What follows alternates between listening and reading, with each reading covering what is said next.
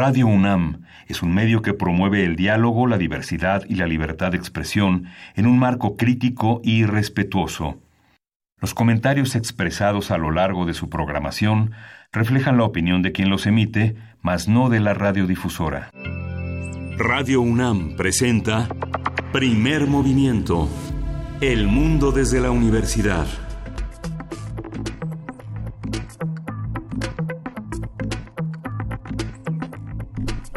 Hola, buenos días. Hoy es lunes 21 de octubre y son casi las 7.05 de la mañana aquí en la Ciudad de México. Estamos en Radio UNAM, en la cabina de Radio UNAM, en primer movimiento. Berenice Camacho, ¿cómo estás? Buenos días. Hola, muy buenos días. Miguel Ángel Quemain, gracias por sintonizarnos. Un saludo a toda la comunidad, la comunidad eh, en torno a esta radio universitaria y también a la radio universidad allá en Chihuahua, en la Universidad Autónoma. Les saludamos aquí en primer movimiento a través del 96.1 de FM y en Chihuahua en el 100 105.3, en el 106.9 y en el 105.7 vamos a estar con ustedes durante la siguiente hora allá en Chihuahua. Eh, de aquí hasta las 10 en la Ciudad de México. Y pues bueno, eh, una noticia importante para iniciar, para, para arrancar este lunes, pues en Chihuahua el fin de semana fue hallado sin vida el cuerpo del, del activista Cruz Soto Carabeo después de haber sido reportado ya días atrás como desaparecido desde el 13 de octubre. Su desaparición fue denunciada por organizaciones como Sencos y Serapaz.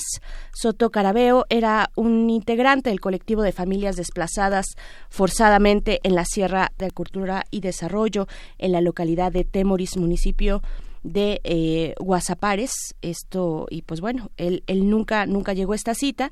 Ya desde 2014 el activista se encontraba en calidad de desplazado luego de haber recibido amenazas por parte pues de integrantes de la delincuencia organizada y bueno, ya organizaciones como el Consejo Regional de Autoridades Agrarias en Defensa del Territorio exigieron pues esclarezca este hecho terrible, un activista más que es asesinado y que de nuevo pues pone en el centro la vulnerabilidad, la persecución a las personas defensoras de derechos humanos, también a periodistas, pero específicamente en este caso defensores del territorio, que es básicamente una batalla que se está librando en nuestro país cotidianamente y que ha cobrado ya la vida de muchas personas de mucha valentía.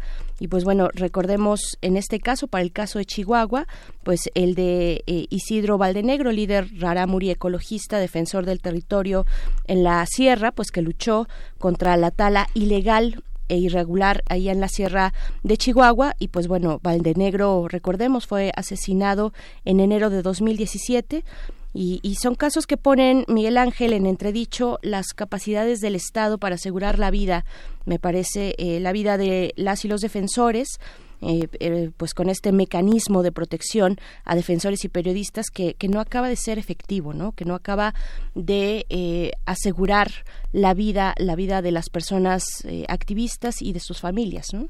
Sí, justamente hemos, hemos visto cómo avanza esta depredación de los defensores de derechos humanos y los defensores de las que, que forman parte de las organizaciones civiles que eh, han eh, que pretenden defender el agua, los bosques, el, el uso de las eh, de las temas tradicionales en materias de usos y costumbres el comercio impune parece imponerse en una en una en una sociedad que no distingue entre el dinero y los valores más más más más profundos de una de una cultura este fin de semana fue una fue permitió hacer un balance de muchas de las eh, de los acontecimientos que tuvieron lugar el jueves pasado en Culiacán.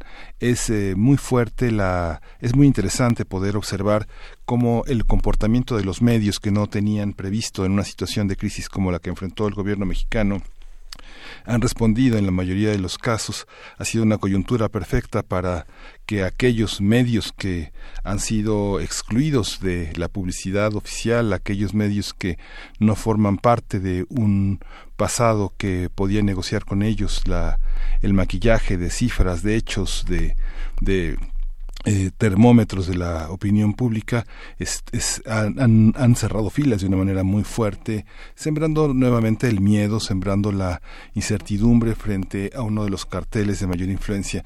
Vale la pena esto que esto que comento, confrontarlo con las versiones que a lo largo de la prensa internacional ha tenido este acontecimiento, porque el manejo, el trabajo más equilibrado en el territorio de la información, pues ha sido eh, ha sido manifestado en muchos en muchos medios, sobre todo los españoles. El país ha tenido una cobertura muy interesante. Sputnik de Rusia, el Washington Post, por supuesto, el, el New York Times señala esta, esta, esta, este fracaso de la política de seguridad y este arrodillarse ante el cártel de Sinaloa, que es uno de los cárteles, el cártel del, del, este, del norte del país, uno de los más poderosos de, de México, y bueno, vale la pena confrontar la información, todo esto que se ha cubierto por CNN, por este, la prensa, la prensa rusa RT, por la BBC de Londres, por el, por el Wall Street Journal, por The Guardian, por O Globo, por la prensa suiza eh, representada por The Blick, por es, este esta, todo este conjunto de periodistas, vale la pena también valorar eh, el conjunto de actores que eh, López Obrador ha señalado repetidas veces como antagonistas de la cuarta transformación, hay, hay, un cierre de filas muy interesante, nuevamente es el miedo el, el, gran protagonista de este, de este tema, y por otra parte también, eh, yo creo que otro elemento de análisis importante es eh, eh, el presidente puso en manos del ejército la operación de la seguridad y por supuesto eh, no puede eh, señalar abiertamente la ineptitud en el operativo, la falta de acumulación de experiencias que vimos desde los años 90 hasta hoy para entender cuáles son los puntos frágiles del ejército, que fundamentalmente los puntos débiles del ejército son sus familiares, son sus hijos, sus esposas, sus padres, sus hermanos, que son los elementos en los que un ejército muy infiltrado por el narco tiende a, tiende a fragilizar a sus tropas, a ponerlos en manos de una coerción que finalmente el presidente tuvo eh, la opción de decir eh, no más, no, no derramamiento de sangre y esto. Y los actores eh, sociales y políticos que bueno finalmente son víctimas de una de una presencia que tiene eh, señalaban varios analistas europeos que la presencia de eh, el cartel de Sinaloa es, un, es una presencia que tiene que está en 17 estados del país en 32 entidades de Estados Unidos en 50 países junto con el junto con el cartel Jalisco Nueva Generación y el cartel del Golfo ocupan prácticamente el 70% de la de la distribución y del poder de la droga en el, en el mundo, prácticamente ocupan el 70%, México ocupa el 70% del territorio global, y bueno, ese el lavado de dinero es cerca de mil empresas en México, de las cuales este 400 tienen el poder del cártel de Sinaloa. Simplemente la fortuna personal del Chapo asciende a 14 mil millones de dólares y, el, y, la, y la importación, el, comercio de armas con Estados Unidos en la última década fueron 2 millones de armas, o sea, 22, 22 armas entran al país cada hora. Esa parte este vale la pena vale la pena considerarla antes de este pensar de una manera derrotista que el gobierno mexicano está arrodillado frente frente al narco, valdría, la pena pensar que, que del mundo está entre nosotros eh, colaborando en esta en esta, en esta presencia. 108 empresas ubicadas en México, 52 en Latinoamérica y 239 en el resto del mundo. Hay que pensarse, eh, hay que pensar en esos, en esos términos el poder de una, de un arco que mucha gente, si están mejor organizados que el gobierno mexicano, pues claro, estén mejor organizados que Walmart, ¿no?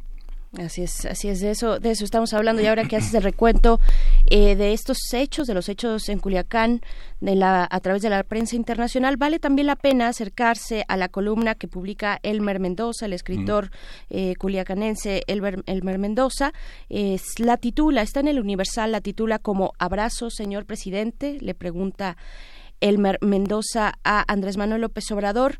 Y en uno de sus párrafos dice le teníamos mucha fe señor presidente cuando habló de amnistía. Nos, cuando habló de amnistía nos entró la duda y con lo que acaba de ocurrir no sabemos qué pensar. Dice usted que el gabinete de seguridad se reúne todos los días pero los culichis nos preguntamos para qué claro, tomando café, eh, toman café, desayunan y seguramente discuten planes. Bueno, una parte, un extracto de una columna interesante, una opinión interesante del Mer Mendoza sobre los hechos de Culiacán. Estaremos platicando al respecto más adelante. Por supuesto, el tema de las armas, del tráfico de armas, está en el centro de esta discusión. Se, pues tuvo, tuvimos noticia de esta llamada entre Andrés Manuel López Obrador y eh, Donald Trump para eh, pues conversar, para, para reflexionar sobre el caso y ver cuáles pueden ser las medidas de un tema que ya lleva muchísimo tiempo, vaya desde siempre en nuestro país, todo lo que cruza a través de la frontera de la frontera norte en nuestro país. Y pues bueno vamos a tener un arranque un inicio de medio ambiente como todos los lunes. Vamos a conversar con la maestra Claudia Ortiz Chao, quien es arquitecta, maestra y candidata a doctora en medio construido con experiencia en diseño, profesora la Facultad de Arquitectura de la UNAM. Vamos a conversar con ella acerca de la movilidad y esta tarjeta unificada del transporte que ya salió, que ya el día de hoy ya estará en todas las estaciones del metro disponible en la Ciudad de México. Y en la música de las Américas, en tus oídos, que es la sección que coordina Guillermo Teo Hernández, vamos a hablar hoy de Jesús Villaseñor. Él eh, fue un discípulo, uno de los discípulos más avesados de Carlos Chávez. Y también en nuestra nota nacional, como ya lo adelantábamos, Culiacán y sus enseñanzas.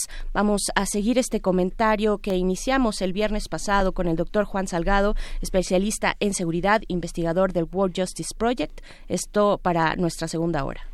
Este fin de semana eh, hubo elecciones en Bolivia y vamos a comentarlas, vamos a hacer un análisis sobre lo que sucedió en este país del sur con el doctor Mario Torrico Terán. Él es investigador de la Facultad Latinoamericana de Ciencias Sociales, de la Flaxo, y es especialista en instituciones políticas y conflicto e inestabilidad política, democracia y derechos humanos. Y después de la poesía necesaria viene nuestra mesa del día. Vamos a conversar sobre la cuarta transformación, la 4T y la tradición republicana.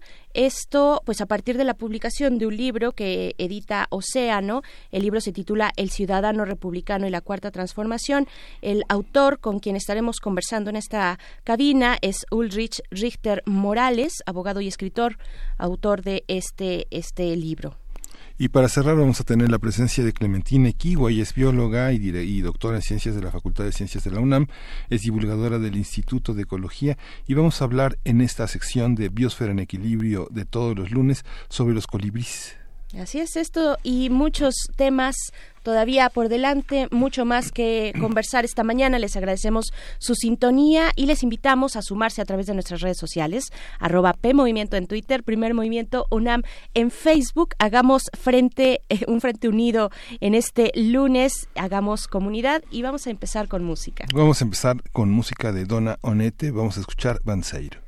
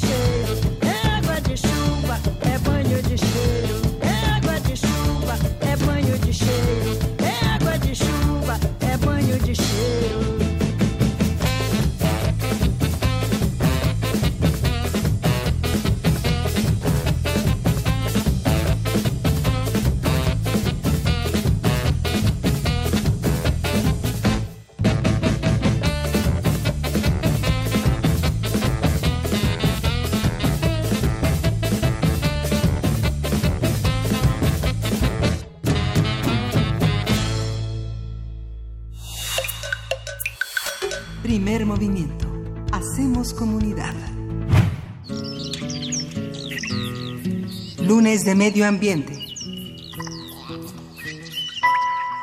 El gobierno de la Ciudad de México anunció la semana pasada la venta de la nueva tarjeta de movilidad. Desde el 21 de octubre y hasta el 31 de diciembre su costo será de 5 pesos. Esta tarjeta se incorporará en cuatro fases.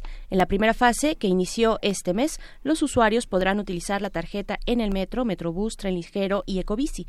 Después, a partir de diciembre, iniciarán las pruebas en el trolebús y en RTP para que finalmente en junio de 2020 pueda funcionar en estos transportes y también en el. Además, la jefa de gobierno, Claudia Sheinbaum, anunció que han iniciado las pláticas y negociaciones necesarias con transportistas del transporte concesionado para que la tarjeta pueda utilizarse el próximo año en microbuses y autobuses. A partir de la puesta en marcha de la tarjeta unificada para el acceso al transporte público en la Ciudad de México, hablaremos sobre las estrategias de movilidad en la ciudad, cómo han sido, cómo deberían ser y qué estrategias podríamos adoptar. Para ello nos acompaña en la línea la maestra Claudia Ortiz Chao, quien es arquitecta, maestra y candidata a doctora en medio construido con experiencia en diseño, análisis y solución, mejora también de los espacios, de los problemas espaciales, morfología urbana y procesos urbanos emergentes. Actualmente es profesora de la Facultad de Arquitectura de esta universidad. Bienvenida, maestra Claudia Ortiz. Muy buenos días. Buenos días, Berenice. Gracias. Pues todavía eh, no, no sabemos cómo irá caminando esta nueva manera de movilidad, esta, este nueva, esta nueva tarjeta, la tarjeta de movilidad eh, eh, bueno, unificada, ¿no? Integrada es el, el, nombre correcto. Eh, ya iremos viendo con los días, pues, cómo funciona, pero cuál es, digamos, un primer acercamiento a esta, pues, a este proyecto que propone la Ciudad de México, el gobierno de la Ciudad de México. Bueno, pues sin duda es un, es un paso importante, ¿no? Porque permite al gobierno de la Ciudad de México tener el control de todos los modos de movilidad mm. en una sola tarjeta, ¿no? Es una tarjeta inteligente, digamos. Y además eh, le permite también en la cuestión tarifaria, ¿no? En la cuestión de recaudar eh, los costos del transporte, tener mucho más control. Y también para el ciudadano, pues es mucho más fácil, ¿no? Tener en una sola tarjeta eh, todos sus modos de movilidad, porque ahora hay que tener una para la ecobici, otra manera para el metro, otra para Metrobús, entonces, eh, pues sin duda es un paso. Sí, ya la de Covici funciona para Metrobús y para este y para el metro. ¿eh? metro ¿no? Sí, ya funciona la de Covici. Tiene un registro, un número de identidad que está asociado a la tarjeta de crédito del usuario y a su número de tarjeta de lector, en el caso porque es la, identificación que solicitan y bueno, ya el anonimato de la movilidad quedó en el pasado, ¿no? bueno, pues eso viene con la modernidad en las ciudades, ¿no? La modernidad las y tecnologías y el big data. Exacto, exacto. El empleo de la tecnología. ¿Qué tanto nos estamos acercando a esto? Bueno, nos menciona el big data, todos estos datos al servicio, en este caso de la movilidad en la Ciudad de México. Eh, hay un esfuerzo importante. También el titular de movilidad tiene y, hay personas, digamos, el, el, gobierno de la Ciudad de México se ha rodeado de personas eh, que, que tienen conocimiento en este en este aspecto, ¿no?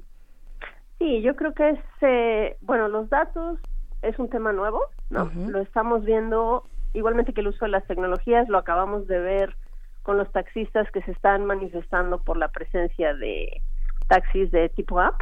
Sí. Entonces es algo nuevo, ¿no? Evolucionamos tan rápido que tenemos que ir sobre la marcha reaccionando y haciendo nuevas políticas para ver cómo normar estos temas. Pero yo creo que el acceso a todos estos datos bien utilizados bien normados, ¿no? Con las cuestiones de privacidad muy bien cuidadas, es muy bueno porque es una herramienta que le va a permitir al gobierno tomar decisiones a partir de los datos, a partir de los comportamientos reales de movilidad de los ciudadanos. Y esa tecnología llega pronto llega a buen tiempo, digo, siempre será bienvenida, ¿verdad? Pero eh, ¿cómo estamos con respecto a otras grandes urbes similares a, esta? ¿Cómo vamos en ese sentido con el uso de la tecnología? Pues como bien dices, nunca es tarde, siempre es bienvenida. Eh, hay otros países, por ejemplo en Europa, donde ya lleva mucho tiempo en que la movilidad está integrada, en que, por ejemplo, los, los autobuses se monitorean en tiempo real eh, a través de GPS em, pero pues aquí en Latinoamérica creo que vamos algunos pasitos atrás. Entonces, pues siempre es, siempre es bienvenido, ¿no? El incremento de la seguridad y la y la y la parte política del ciudadano es interesante porque una, una, una cuestión que siempre ha sido conflictiva es el transporte concesionado. El hecho de que se pueda utilizar una tarjeta implica para el ciudadano que tiene unos derechos que siempre le son arrebatados por por este por estos personales sobre todo en las colonias en los límites con el Estado de México en las colonias más populosas en los lugares donde hay mayor impunidad mayor desigualdad.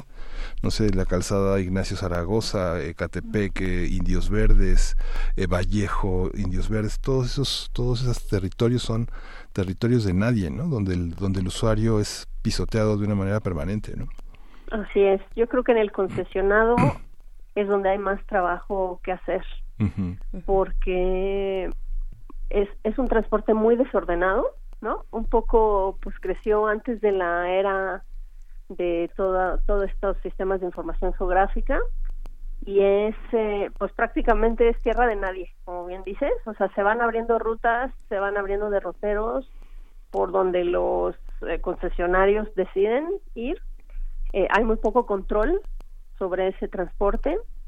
Eh, bueno, pues sabemos que está controlado por un grupo, ¿no? Particular que no que no dejan que las cosas cambien. Eh, y sobre todo el tema de la seguridad, yo creo que también es un tema pendiente, ¿no?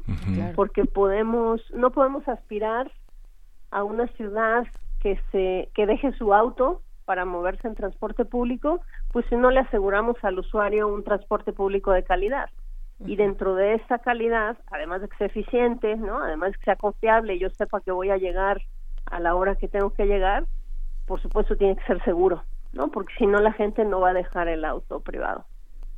claro, ¿Qué, ¿qué, va a resolver esta, esta tarjeta unificada, por ejemplo, para dinámicas de movilidad precisamente tan complejas como las que comparte la Ciudad de México con el Estado de México? Ese es un tema yo creo que también pendiente, ¿no? Que ya eh, platicábamos un poco de él en la ocasión que hablábamos de cablebús. Sí.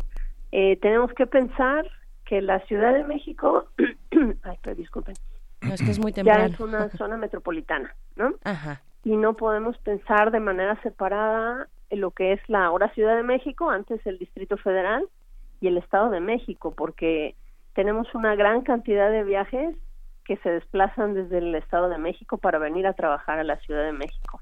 Entonces, ese es un tema pendientísimo e importantísimo, yo creo. Eh, que por más tecnologías que le implementemos, si no es un transporte que integra toda la zona metropolitana, más allá de los temas políticos y de las agendas políticas que cada que cada gobierno tenga, pues no vamos a lograr eficientar la movilidad en la ciudad, ¿no? Porque gran cantidad de los viajes, sobre todo en las horas pico, que son las horas más problemáticas, que es cuando la gente se desplaza a sus empleos y luego de sus empleos de regreso a sus hogares, eh, pues gran cantidad de esos viajes son a nivel metropolitano. Claro. Y, precisamente solo para acotar esta cuestión, se ve se ve voluntad, se ve diálogo entre eh, la jefa de gobierno y el gobernador del Estado de México para, para resolver este tema. Hemos visto cercanía. la jefa de gobierno estuvo presente en su en su informe de gobierno, en el informe de gobierno de Del Mazo, ¿no? Hace pocos, hace menos de un mes. Parece que sí. Y en los planes de esta tarjeta integrada, pues habla, por ejemplo, de, de integrar cablebús, de integrar el concesionado. O sea, parece que sí hay un plan a mayor escala. Habrá que ver. Sí, es, es interesante lo que la comparación que, que hacía doctora con esta esta cuestión en con el Estado de México y con Europa, porque tenemos cerca de 59 zonas metropolitanas en el país, más o menos son, eh, calculando, eh, calculando el, registro del país, más o menos como poquito más de 60 millones de personas que se mueven en estos límites. Uno piensa, por ejemplo, la zona metropolitana de Puebla, que, que es, que es Puebla-Tlaxcala, pero que no incluye Tlaxcala, la zona metropolitana de La Laguna, que es Coahuila y Durango, este Tamaulipas y Veracruz, lo que se conoce como la zona metropolitana de Tampico, la de Puerto Vallarta, Jalisco, Nayarit. Este, hay como varias zonas. Eh, el Nuevo León, pues es muy, muy, muy evidente. Lo mismo en Guadalajara, ¿no? Cuando uno está en Guadalajara, este, los viajes a Popan, eh, todo, toda la, o, este, a, Garza, todos los municipios que hay alrededor son zona metropolitana. ¿Qué, ¿Qué, participación federal exige este, este tipo de proyectos? ¿Usted ve como viable una homogeneización en términos de derechos de esta metropolinización de la, de la, de la movilidad en el país? ¿Hay una, hay una parte compartida? ¿Hay una parte que tendríamos que pensar en términos de, federal, presupuestarios, legales? Pues mira, todo lo, digamos, todo el presupuesto sabemos que nos baja de la federación, ¿no? O sea, de la federación baja a los estados y luego de los estados se distribuye a los diferentes municipios. Entonces, sin duda, debería de estar en la agenda federal, ¿no? Y creo que sí está. Eh, creo que incluso no solo a partir de esta administración, de administraciones anteriores han contemplado ya que la movilidad es un tema, pues un tema que hay que atender, ¿no? Y que pues, por lo tanto requiere recursos. Entonces, en términos de la participación presupuestaria, yo creo que por supuesto, pero sí creo que términos de implementación, sí le compete mucho más a las escalas menores, ¿no? Porque son los que entienden mejor pues qué es lo que está pasando en el territorio. Digamos, el, el nivel federal es un poco, pues imagínate, ¿no? Abarca todo el territorio del país. Es un poco los problemas, eh, pues casi en abstracto, ¿no? Sí. Y más bien son los estados y los municipios y la ahora las zonas metropolitanas, por supuesto, los que tienen que atender directamente esos problemas, ¿no? Los que, digamos, los que lidian directo con los problemas del día a día del ciudadano. claro, y a nivel federal pues encontramos, perdón, casos como las grandes autopistas, las carreteras, los puentes, otro tipo de desarrollos de infraestructura pues distintos que conectan de manera diferente a la población. Para este caso, eh, maestra Claudia Ortiz, pues ¿qué sí está resolviendo esta, qué sí estaría resolviendo esta tarjeta unificada? Y qué y qué no. O sea dónde tendríamos que poner eh, la mira el acento y, seguir trabajando en ello mm, te digo yo creo que sin duda es un buen paso no tiene esta mm, certificación de la oficina de la ONU. Okay. entonces queremos pensar que si que hay un plan mayor y que si hay una intención de beneficiar al ciudadano más allá de las agendas políticas que cada que cada quien traiga eh, digo, es mucho más fácil para el ciudadano y es mucho hace todo mucho más fácil también para el para el gobierno no para la autoridad. En temas de control en temas tarifarios y en temas de data. O sea sabemos que la que la oficina de Claudia Sheinbaum es la primera que abre esta oficina de datos abiertos. Entonces bueno vemos que hay una actitud positiva hacia la cuestión de la apertura de los datos y de la toma de decisión a partir de datos ¿Y qué nos queda pendiente? Híjole, pues yo creo que la, la integración con el Estado de México que mencionaban es muy importante. Eh, yo creo que, bueno, por obvias razones, empezamos por los modos de movilidad que era más fácil integrar, eh, pero sí va a ser importante integrar, por ejemplo, el trolebús, todavía lo usan muchas personas. El trolebús además es un transporte muy eficiente, en términos de sus emisiones, ¿no? Es un transporte que no usa combustibles fósiles y por lo tanto no genera emisiones de carbono. Entonces es muy importante integrarlo. Y lo que sí va a ser un reto muy grande va a ser integrar al, al concesionado, ¿no? Porque pues va a implicar eh, pues poder tener toda la información del concesionado sobre una misma plataforma y poder ordenarlo mejor. Cuando hablamos, perdón, solo para, para dejarlo claro, cuando hablamos de concesionado, hablamos de los taxis, los libres, los de sitio y, y, los peceros, ¿no? Sí, sobre todo los microbuses y, bueno, todos estos, ¿no? Combi. Sí.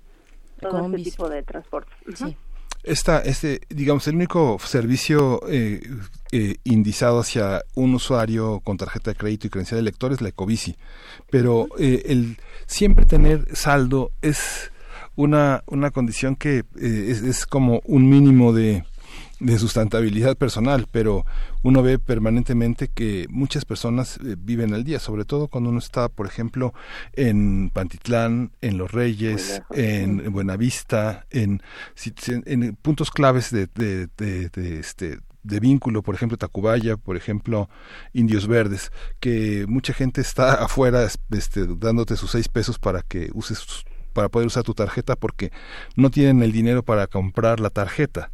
Este, esta, esto marca de algún modo ciertas formas de desigualdad. Mucha gente no tiene una tarjeta de crédito, que es un, una situación indispensable para, para tener el servicio de, de, este, de Ecobici, que cuesta más o menos 420, 430 pesos al año, ¿no? Y creo que Este, peor aún, eh, a veces no tenemos la cultura para saber usar una tarjeta de crédito en este país. Entonces es muy fácil que la obtenga, eh, pero luego eh, genera pues, deudas muy grandes, ¿no? Porque no sabemos utilizar las tarjetas de crédito. Además. Sí. Es un problema. pero esta esta tarjeta digamos pone también en evidencia ciertas formas de desigualdad en el en el, en, el- en la movilidad en la ciudad no mucha gente que circula utilizando ciertos medios porque su cultura de la movilidad no le permite pensar como en otras en otras rutas porque se le complica porque ve los transbordos difíciles porque hace falta como con todo y que México es uno de los países del mundo con mayor legibilidad en el transporte no si uno piensa en lo que es eh, Londres este, casi necesita uno una maestría para circular en el metro de No, Londres. Y Nueva York. no y Nueva York no es este es, es, es- es complejo pero hay una hay una parte que pone en evidencia. Y usted, ustedes desde el, desde el punto de vista académico tiene ese registro lo cómo lo ve Eh, ¿Te refieres en términos de cómo el transporte público está evidenciando estas estas desigualdades? sí frente a la lectura de la ciudad. Pues sí, es muy evidente, ¿no? El transporte público es un pues es un facilitador al- a las oportunidades de la ciudad, ¿no? Entonces prácticamente aquello a lo que no tienes acceso, pues para ti es como si no existiera. Entonces, no solo en transporte público, también en otros tipos de equipamientos, pero entre ellos la movilidad, ¿no? Los lugares que están en la periferia y que están muy desconectados, como dices, que a lo mejor solo están servidos por este tipo de combis, microbuses, o incluso hay lugares que ni siquiera llegan los microbuses, ¿no? Que primero tienes que tomar un visitaxi sí u Sí. otro tipo de transporte más local para poder llegar al concesionado, para después poder llegar, por ejemplo, un metro, pues por supuesto que es una pues, es un indicador, ¿no? De desigualdad. Claro. Eh, y en ese sentido, cuando hablábamos de transporte de calidad, ¿no? Que decíamos que sea eficiente, que sea seguro, creo que otra cuestión que tenemos pendiente es que sea suficiente, ¿no? Porque, bueno, si bien sabemos que el metro, construir un kilómetro de, de metro es muy caro por el tipo de suelo que tenemos, porque requiere una cierta demanda que lo justifique, eh, pero sí asegurarnos que llegue algún tipo de transporte, ¿no? De, de, de gran volumen, ¿no? A todos los lugares, porque por supuesto es un indicador de desigualdad y hay lugares que están muy desconectados. Y en términos eh, de la tarifa, digamos, Sí. eh, pues también, ¿no? También sabemos que la gente que tiene que tomar tres, cuatro diferentes modos de movilidad, pues por supuesto le representa un porcentaje importante de su ingreso. Y esto, por supuesto, no solo es un indicador de desigualdad, sino que además refuerza esta desigualdad, ¿no? Porque no solo la persona está lejos y está desconectada, sino que además gasta buena parte de su ingreso en poder acceder, digamos, por ejemplo, a su lugar de empleo. Entonces, por supuesto, nos habla de la desigualdad de la ciudad. Y en ese sentido, hablabas del ecobici, pero creo que es eh, reiterativo con varios modos de transporte que muchas veces la política lo implementa en las zonas que están mejor servidas, ¿no? sí Por ejemplo, los sistemas de bici, pues están todos en las delegaciones centrales, que son eh, las que están mejor, ¿no? Dijéramos. Entonces también habría que pensar en cómo repartimos esa, en, en términos políticos, ese presupuesto, ¿no? Que la mayor cantidad de presupuesto se vaya, por ejemplo, al transporte público, porque tenemos aproximadamente el 80% de la población trasladándose en transporte público contra un 20 en, en auto privado. Sin embargo, le invertimos alrededor del 80% a la infraestructura para el coche. Y de la misma manera, atender en una mayor proporción presupuestaria, eh, por ejemplo, a los municipios de la periferia, que son los que están más necesitados, y dejar de invertirle pues a la Condesa, a la Roma, a todas las colonias centrales que pues la verdad es que ya están muy bien servidas. Claro. Eh, maestra Claudia, ¿sabemos si esta tarjeta va a ser una especie de rastreador, digamos, para eh, para generar datos para el gobierno, datos, digamos, que den seguimiento a las dinámicas de movilidad en la ciudad. Eh, va a servir para eso tienen una especie tendrán una especie de chip para saber cuáles son las rutas que atraviesan las personas y cuáles son las más saturadas no sé todo lo que se pueda desprender que es muchísima información muy valiosa para ir mejorando la ciudad. Sabemos si esto va a ocurrir pues mira no lo sé a ciencia cierta no tengo un dato pero yo supondría que sí no que una de las ventajas de esta tarjeta integrada pues es que pueda recolectar todos estos datos no solo de los patrones de movilidad sino un poco también de los patrones de gasto ¿no? Claro, ¿Y, va a haber alguna diferencia en la tarifa al usar, o sea, los usuarios nos beneficiaríamos eh, de alguna manera ahora que hablamos de estas cuestiones de desigualdad social y económica, ¿va a haber alguna algún beneficio al utilizarla? Este, ¿Se reduce la tarifa en algún punto después de ciertos eh, traslados, algo por el estilo, o continúa prácticamente igual? Yo entiendo que hasta ahora no. Ajá. Pero yo esperaría que, por ejemplo, cuando el concesionado, que creo que es la parte más difícil, se integre, eh, pues sí pudiera haber alguna integración, eh, digamos, no solo en el uso de la tarjeta, sino una integración tarifaria, ¿no? Es decir, que si yo vengo de Catepec eh, hasta alguna de las delegaciones centrales, en vez de pagar, eh, a pagarle a mi microbús, luego pagar mi metro, luego pagar eh, un metrobús, luego pagar un taxi, ¿no? Que pudiera yo pagar una tarifa, o sea, que ya supiera que si viajo de la zona tal a la zona tal, hay una tarifa que es estándar, no importa cuántos modos de movilidad use, ¿no? Eso sería altamente deseable. Pero yo creo que eso no lo vamos a saber hasta que podamos pasar este reto de integrar el concesionado y de esta integración a nivel metropolitano. Pues ahí está la verdadera cuestión. Eh, ahí está lo difícil, sí.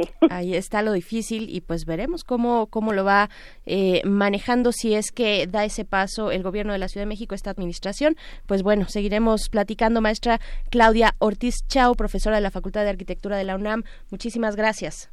Gracias. Gracias. Hasta pronto. Hasta luego. Vamos a ir con música. Uf, para despertar. Vamos a escuchar de The Doors Moonlight Drive.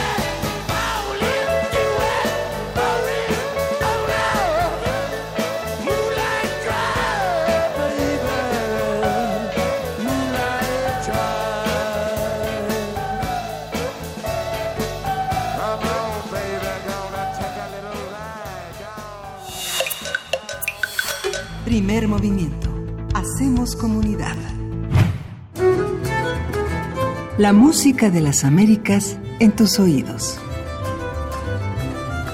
pues ya llegamos a este fantástico momento para hacer frente al lunes a cargo de Teo Hernández, Música de las Américas en tus oídos. Teo, quien es coordinador del catálogo de música de la Fonoteca Nacional. ¿Cómo estás, querido Teo? Buenos días.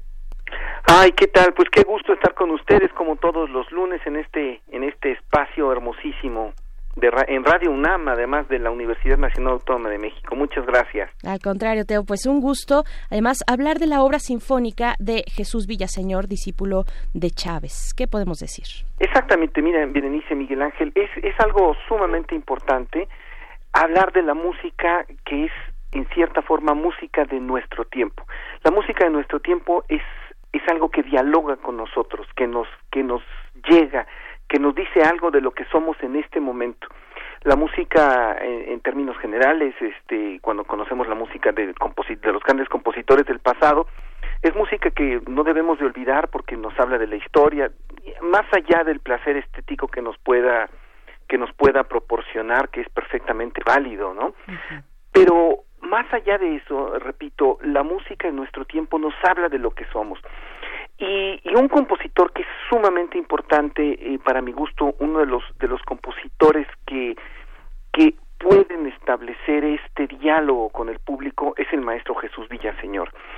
Afortunadísimamente, el maestro Villaseñor este es mm, podríamos decir de los fundadores del taller de composición de Carlos Chávez, de los que fueron alumnos de Carlos Chávez, uno de los compositores que todavía están con nosotros y no solamente eso, es un compositor que sigue componiendo. Entonces, un poco para situar en contexto, quisiera mencionar un poco de la de la historia esta. Mira, en eh, cuando se da el primer nacionalismo, el nacionalismo de Chávez, de revueltas, eh, de y de Manuel M. Ponce, que fueron los que de alguna forma forjaron este, esta esta corriente que fue una, una gran corriente que hizo que México se identificara, que buscara una identidad. Fueron compositores que se educaron un poquito, pues, eh, pues dando vueltas ahí por todos lados, este, fueron un poco autodidactas eh, y lucharon sobre todo por establecer un lenguaje propio dentro de un de un sistema que se estaba apenas formando. Después llegó una segunda generación de compositores que fue que fueron ya egresados del Conservatorio Nacional de Música con eh, lo que se llamó la, la clase de creación musical de Carlos Chávez que se dio en el conservatorio por ahí de los años 30, 40, de donde salieron eh, compositores como Moncayo, como Salvador Contreras. Pero, pero el mundo siguió adelante y de alguna forma nos dimos cuenta, o México se dio cuenta, que no podía seguir por esa línea, que tenía que, dar un paso adelante y que no se podía quedar encasillado en el nacionalismo. Carlos Chávez, que fue el gran eh, promotor y visionario de esto, formó un taller de composición en 1960 y este taller eh, pretendía dar todas las herramientas posibles para que hubiera eh, personas capacitadas y que tuvieran todas las herramientas para componer.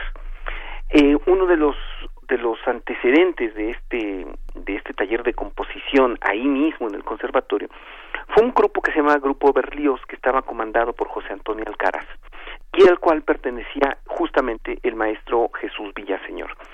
El maestro Jesús Villaseñor eh, tomó este este taller y y, tomó su, su propio su propio camino su propio su propio lenguaje y le, le gustó la música sinfónica cosa cosa podríamos decir eh, arriesgada puesto que como todos sabemos para tocar música sinfónica se necesita una orquesta sinfónica y no es que estén disponibles para todos para todo momento no y cada vez además es más triste que se toca menos la música de los compositores actuales y de los compositores mexicanos en nuestras orquestas Entonces, el maestro Villaseñor dijo pues bueno pues eh, me arriesgo y se dedicó a la música sinfónica y el número impresionante de sinfonías que sigue componiendo el maestro es es, es abrumador. Ahí les va el número. El maestro quiere llegar a componer 50 sinfonías, de las cuales ya tiene más de 40 terminadas. O sea, este número es así como, podemos decir, bueno, apantallante en cualquier sentido, ¿no? Podemos decir que muchos de los compositores modernos eh, actuales del siglo XX, pues, pues no tienen, digo, Shostakovich compuso 15 sinfonías y eso que tenía con quien se las tocaran, ¿no? Eh, bueno, el maestro Villaseñor, este, eh, ha trabajado, ha trabajado muy duro, estuvo en la sección de investigación de Limba, dio clases en la Escuela Superior Nocturna de Música de la Casa del Lago, fue, estuvo organizando conciertos de difusión cultural, dio clases en el Instituto Cardenal Mirante, es, eh, fue miembro del Sistema Nacional de Creadores del FONCA, mm. ahorita el maestro se encuentra jubilado, y tuve oportunidad de platicar, de conversar con el maestro, es, es una persona sumamente accesible, muy creativo, eh, perfectamente lúcido, y me comentaba que él antes se paraba a las cuatro de la mañana y se ponía a componer. Dice, ahora ya no lo hago porque me puedo caer, pero me quedo en la cama componiendo. Y esto nos habla de una disciplina eh, férrea que sin ella no se puede llegar a, a, a tener una, una, una creación sólida, porque más allá de la inspiración es, es el trabajo, ¿no? Y el maestro tiene aún a, a, este a una hora esa disciplina y esas ganas y esas ganas de componer. Y bueno un poco para para concluir esta este este panorama acerca del maestro Jesús Villaseñor eh, quiero decir que una de las personas que se ha dedicado a rescatar la obra del maestro Villaseñor ha sido Juan Trigos. Entonces justamente la grabación que vamos a escuchar de su primera sinfonía es eh, con Juan Trigos dirigiendo a la Orquesta Sinfónica de Oaxaca Perfecto. ¿Te parece, Teo? Vamos a escuchar y volvemos para cerrar contigo, ¿vale? ¿Cómo no? Bien, vamos a escuchar esto.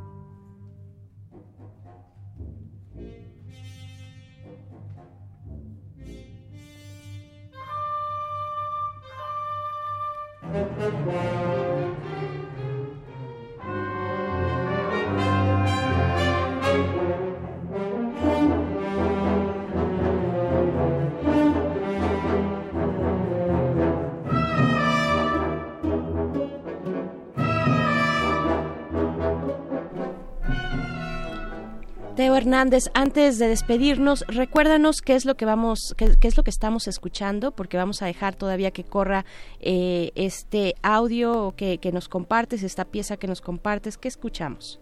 Estamos escuchando el primer movimiento de la primera sinfonía de Jesús Bellaseñor, compuesta alrededor del año de 1964 y es una pieza producto justamente de las clases que tomó en el taller de composición musical de Carlos Chávez, mm. de interpretaciones de Juan Trigos y la Orquesta Sinfónica de Oaxaca. Y nada más un poco para cerrar, me gustaría me gustaría decir que es importantísimo escuchar música de compositores que estén vivos.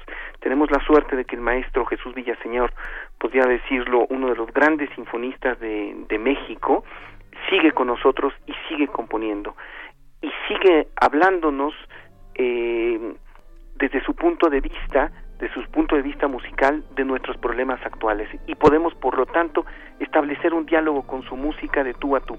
A veces nos gustará, a veces no nos gustará, pero es la música que nos corresponde oír, más allá, más allá de, de, una cuestión puramente estética, ¿no? De, de placer. Es, es música viva que repito, es importantísimo conservar y escuchar.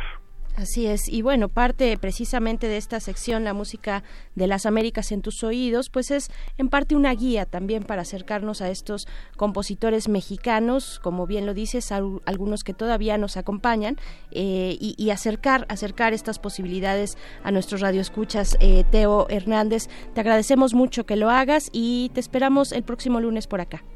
Al contrario, gracias a ustedes y un saludo y sobre todo un fuerte abrazo al maestro Jesús Villaseñor y su familia, que, este, repito, son unas personas maravillosas, generosas y, bueno, pues aquí tenemos una gran música. Así es, pues le, enviamos este abrazo caluroso. Ojalá nos estuviera escuchando el maestro Villaseñor. Eh, los dejamos con su música y gracias, Teo. Hasta luego, gracias a ustedes. Hasta, pronto. Pues vamos ya a despedirnos con, eh, bueno, a despedirnos de la Radio Universidad en Chihuahua. Nos encontramos con ustedes el próximo, eh, el día de mañana, el día de mañana a las 6 de la mañana hora de Chihuahua. Vamos a hacer el corte de la hora, los dejamos con este primer movimiento, la primera sinfonía del maestro Villaseñor y volvemos.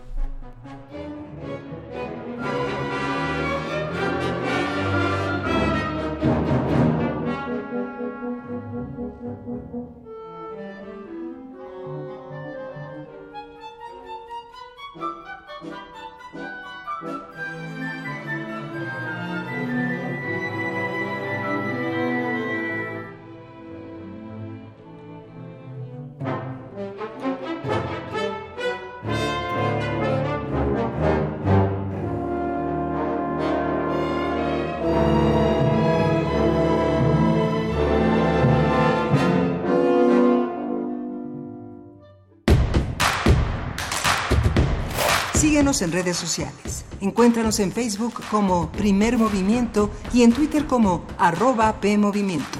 Hagamos comunidad.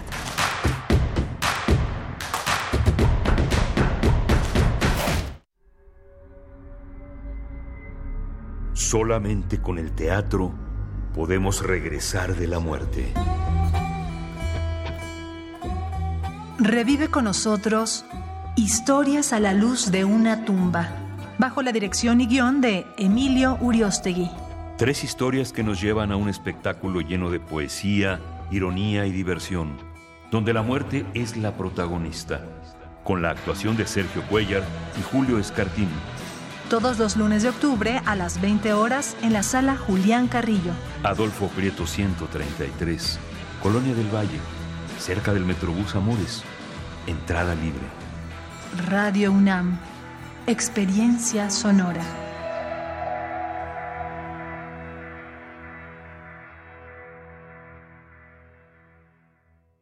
La Ciudad de México tiene una nueva ley de participación ciudadana. Conviértela en tu herramienta de decisión. más recursos para el presupuesto participativo. Opinión sobre las determinaciones de la de Gobierno y de tu alcaldía.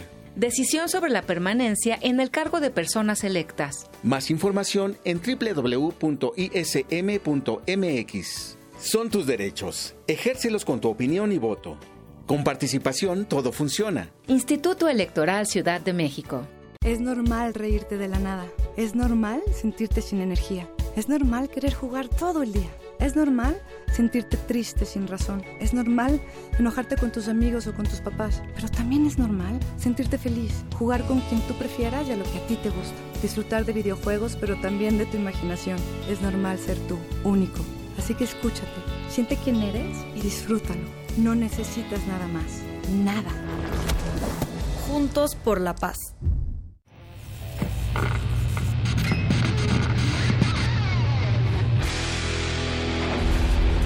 ¿Recuerdas esta música?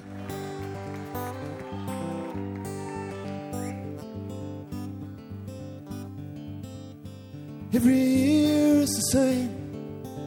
I feel it again. I'm a loser, no chance to win. Leaves start falling, come down is calling. Loneliness starts sinking in. But I'm one. I am the one. Pete Townshend, versión 1998. Recuerda y revive con nosotros cuando el rock dominaba el mundo. Todos los viernes a las 18.45 horas por esta frecuencia, 96.1 de FM. Radio UNAM, Experiencia Sonora.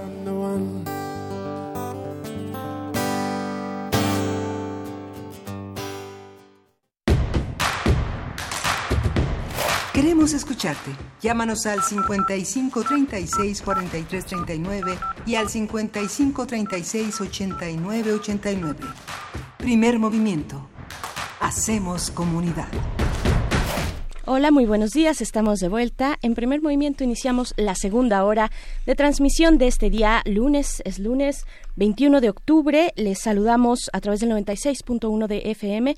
Estamos en cabina. Miguel Ángel Quemain, ¿cómo estás? Hola, Berenice Camacho. Buenos días. Buenos días a todos nuestros radioescuchas. Tuvimos una hora muy interesante con la discusión, con el análisis de la tarjeta unificada de movilidad para la Ciudad de México y nos lleva a pensar en la multiplicidad de zonas metropolitanas, a la articulación que tenemos en todo el país. 63 millones de mexicanos se combinan en esta en estos cruces, necesariamente de ciudad a ciudad, ¿no? Se pensaba en Puebla, Tlaxcala, pensaba Guadalajara y sus municipios, Nuevo Nuevo Monterrey y sus municipios. Hay muchas articulaciones de, de lugares que tienen centros de trabajo fabriles, eh, comunidades campesinas que van de uno a otro lado de la ciudad a través de medios de transporte que todavía son están muy encarecidos, son susceptibles de atracos, son poco poco poco reglamentados que van eh, de lugares eh, que tienen poco acceso a lugares más más metropolitanos, más más más más urbanizados. En fin, es una reflexión urgente que forma parte de las tareas de democratización del país. el derecho a circular, el derecho a la movilidad es un derecho constitucional como el derecho al trabajo, a la educación y poco a poco vamos avanzando y nos vamos cuestionando sobre los alcances de este derecho que en algún de algún modo también tiene que ser gratuito, es un, es un derecho garantizado por la Constitución, así que si un día no tiene para el metro, pues pásese así es, pues sí, sí, sí. Fíjate que Rosario Martínez nos dice, precisamente en esta cuestión de los costos, bueno, pone eh, en, la mesa pues el tema del, de la diferencia entre el transporte en el Estado de México, que es pues eh, significativamente más caro que en la Ciudad de México, eh, 10 pesos contra 5.50 acá en la Ciudad de México. Eh, en fin, hay, hay varios comentarios al respecto. en el tema que nos comentaba también eh, Teo Hernández desde la Fonoteca Nacional sobre la obra de Jesús Villaseñor, discípulo de Chávez, nos dice Magnolia Hernández que Francisco Núñez Montes es otro alumno del taller de composición del maestro Carlos Chávez, sigue componiendo y trabajando por la difusión de la música mexicana, nos manda saludos y nos recomienda escuchar Otoño de Girasoles de Francisco Núñez Montes. Así es que ahí están las recomendaciones. Por aquí también R. Guillermo que, que, nos dice, oigan, no sean manipuladores. Pues Tan temprano ya nos estás diciendo así, R. Guillermo. Bueno, te mandamos saludos de todas maneras. Dice, Dice, porque la desigualdad socioeconómica en el transporte y en todo proviene de bajos salarios y productividad política em, de, por política empresarial. Al citar bondades es decir, la calidad y seguridad de transporte en otros países, pues hablemos de también de esos costos. Pues sí, por supuesto, eh, es, un tema eh, que, no podemos dejar de lado. Hablamos de la cuestión socioeconómica, de la diferencia, de la desigualdad, en fin, pero claro, claro que eh, la cuestión de los salarios, la diferencia, la comparativa, pues debe tener ese matiz, es fundamental. Y pues bueno, vamos ya a lo siguiente, vamos a conversar con el doctor Juan Salgado acerca de pues estas reflexiones que continúan en torno a los hechos en Culiacán. Vamos con nuestra nota nacional. Primer movimiento. Hacemos comunidad. Nota nacional. El operativo en Culiacán, Sinaloa, para detener a Vidio Guzmán, uno de los hijos del Chapo Guzmán, dejó ocho muertos, 16 heridos y la fuga de 49 presos del penal de Aguaruto. Así fue informado por el Gabinete de Seguridad en una conferencia ofrecida desde la capital de esa entidad, tras las balaceras que causaron pánico entre la población el pasado jueves. De acuerdo con Luis Crescencio Sandoval, secretario de la Defensa Nacional, los elementos que participaron en el operativo actuaron de manera precipitada, con deficiente planeación, así como falta de previsión sobre sobre las consecuencias de la intervención, omitiendo además obtener el consenso de sus superiores, es decir, del Gabinete de Seguridad. Esto fue lo que dijo Luis Crescencio Sandoval. Sí, en su conferencia matutina del viernes, el presidente Andrés Manuel López Obrador defendió la liberación del hijo de Chapo Guzmán. El mandatario dijo que la decisión fue tomada por el Gabinete de Seguridad y que fue respaldada por él. Se decidió proteger, dice, la vida de las personas y yo estuve de acuerdo con eso porque no se trata de masacres. Eso ya se terminó. No puede valer más la captura de un delincuente que la vida de las personas. Eso dijo el presidente de la República. Pues haremos un análisis de lo ocurrido en Sinaloa y de la respuesta de las autoridades, así como de los retos que enfrentan los gobiernos federales y locales y la sociedad civil en distintas partes del país en materia de seguridad. Para ello nos acompaña en la línea el doctor Juan Salgado, quien es especialista en seguridad, colaborador habitual de este espacio en primer movimiento, investigador del World Justice Project. Bienvenido, doctor Juan Salgado. Muy buenos días. ¿Qué tal? Buenos días, saludos y saludos a la audiencia. Gracias, Juan. Gracias, pues para continuar este hilo que tuvimos eh, contigo, Juan Salgado, el viernes pasado, eh, un breve comentario de las primeras impresiones, pero ya al pasar del fin de semana, pues qué podemos añadir, cuál es la reflexión, eh, una reflexión que continuará, que sea, que podríamos vincular ya hacia meses, casi años, más bien años, sobre la estrategia de seguridad que ahora pues se torna de esta manera, se presenta de esta manera. ¿Qué decir sobre los hechos pasado jueves en Culiacán? Sí, muchas gracias. Me parece que el primer aspecto importante a señalar es de comunicación social. Tiene que haber una línea muy transparente y muy clara de comunicación en torno a lo que se hace. Cuando se están haciendo bien las cosas, no hay por qué ocultar información, no hay por qué cambiarla. Tenemos varias versiones de lo sucedido, no solo de la parte del operativo, sino también de cómo se coordinaron, de la intencionalidad. Tenemos una primera versión en la que nos dicen que se toparon por casualidad con Ovidio, después nos dicen que sí estaba el operativo en marcha, pero que no se había avisado a los mandos, especialmente al Consejo Nacional de Seguridad. Y en ese sentido, pues tiene que haber eh, mucha congruencia. Es muy importante que la transparencia y la congruencia estén presentes cuando se habla de temas tan sensibles. Otra parte muy importante tiene que ver con la operación en sí. Si se está yendo tras un objetivo estratégico eh, de tal magnitud como Ovidio Guzmán, si conocen de antemano que es uno de los de las organizaciones delictivas más poderosas del mundo, si no es que actualmente la más poderosa, y, y además cómo, cómo hace una detención de esta naturaleza a mediodía en Culiacán, en una zona densamente poblada, sin tener seguridad periférica, sin tener el apoyo de otras fuerzas federales, sin, dar conocimiento a los altos mandos del ejército. Y es realmente lamentable que, pues bueno, el, secretario de Defensa salga a decir que no estaba enterado y a decir que fue una mala operación, que estuvo mal diseñada, que estuvo mal planeada, que estuvo mal ejecutada.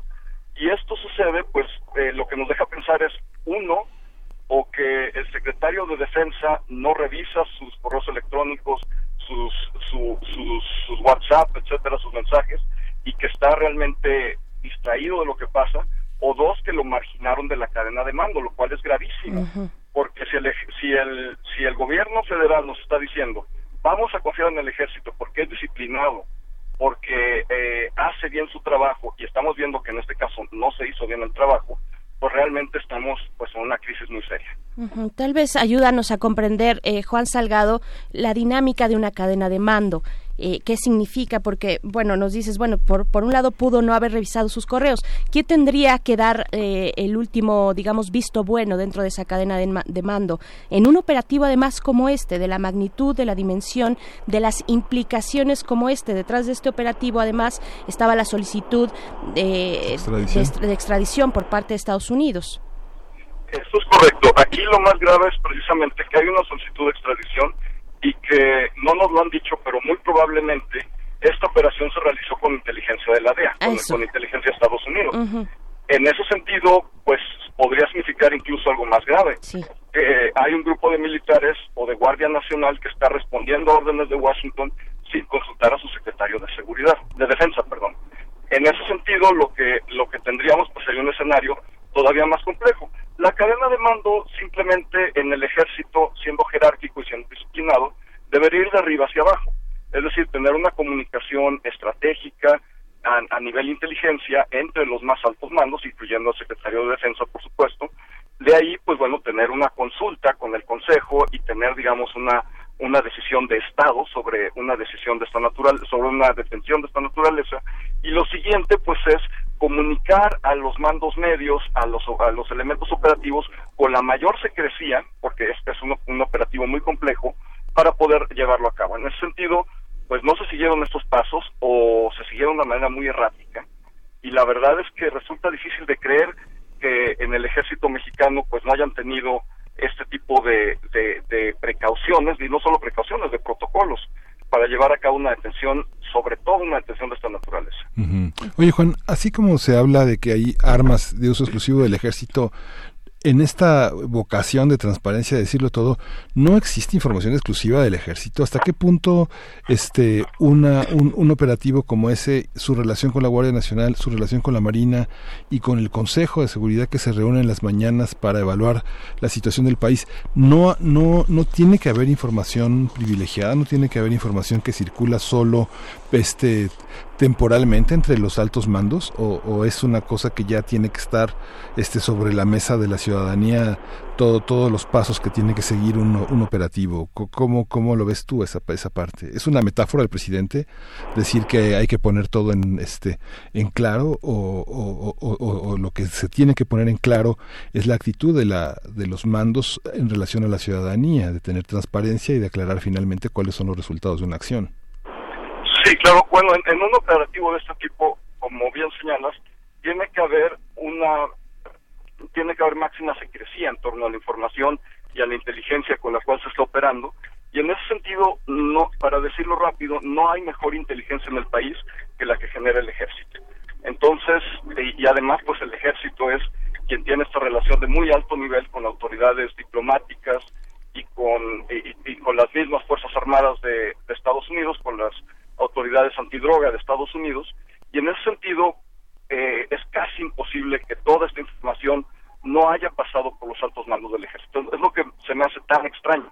Si yo quiero creer la declaración del secretario de Defensa de que no fueron enterados, en realidad pues hay un problema de disfuncionalidad muy serio. Y no solo es en la cadena de mando, sino estructuralmente nos lleva a preguntarnos qué tipo de ejército tenemos. Y, y realmente pues estamos viendo también un problema estructural de la Guardia Nacional y del doble mando.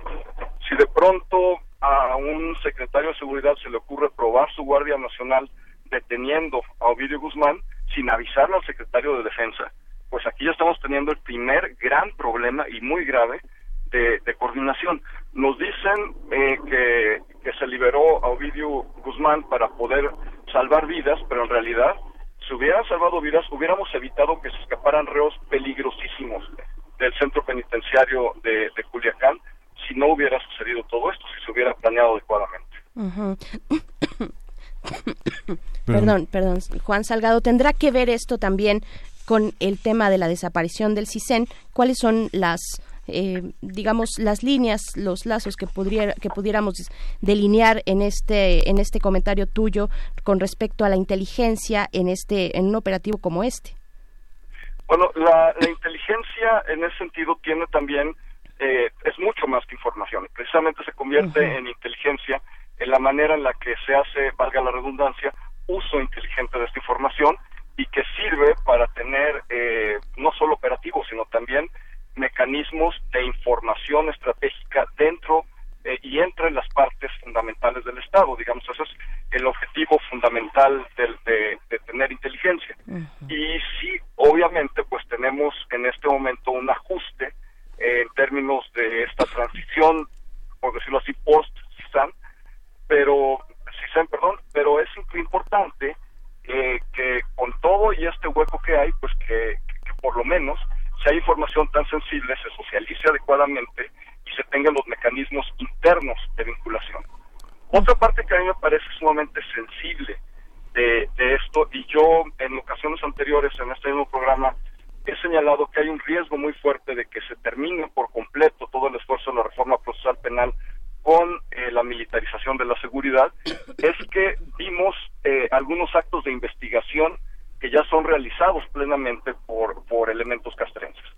Eh, nos dieron a conocer que entrevistaron los, los soldados, la policía militar, a Ovidio Guzmán, realmente pues no es facultad de ellos entrevistar o interrogar a una persona.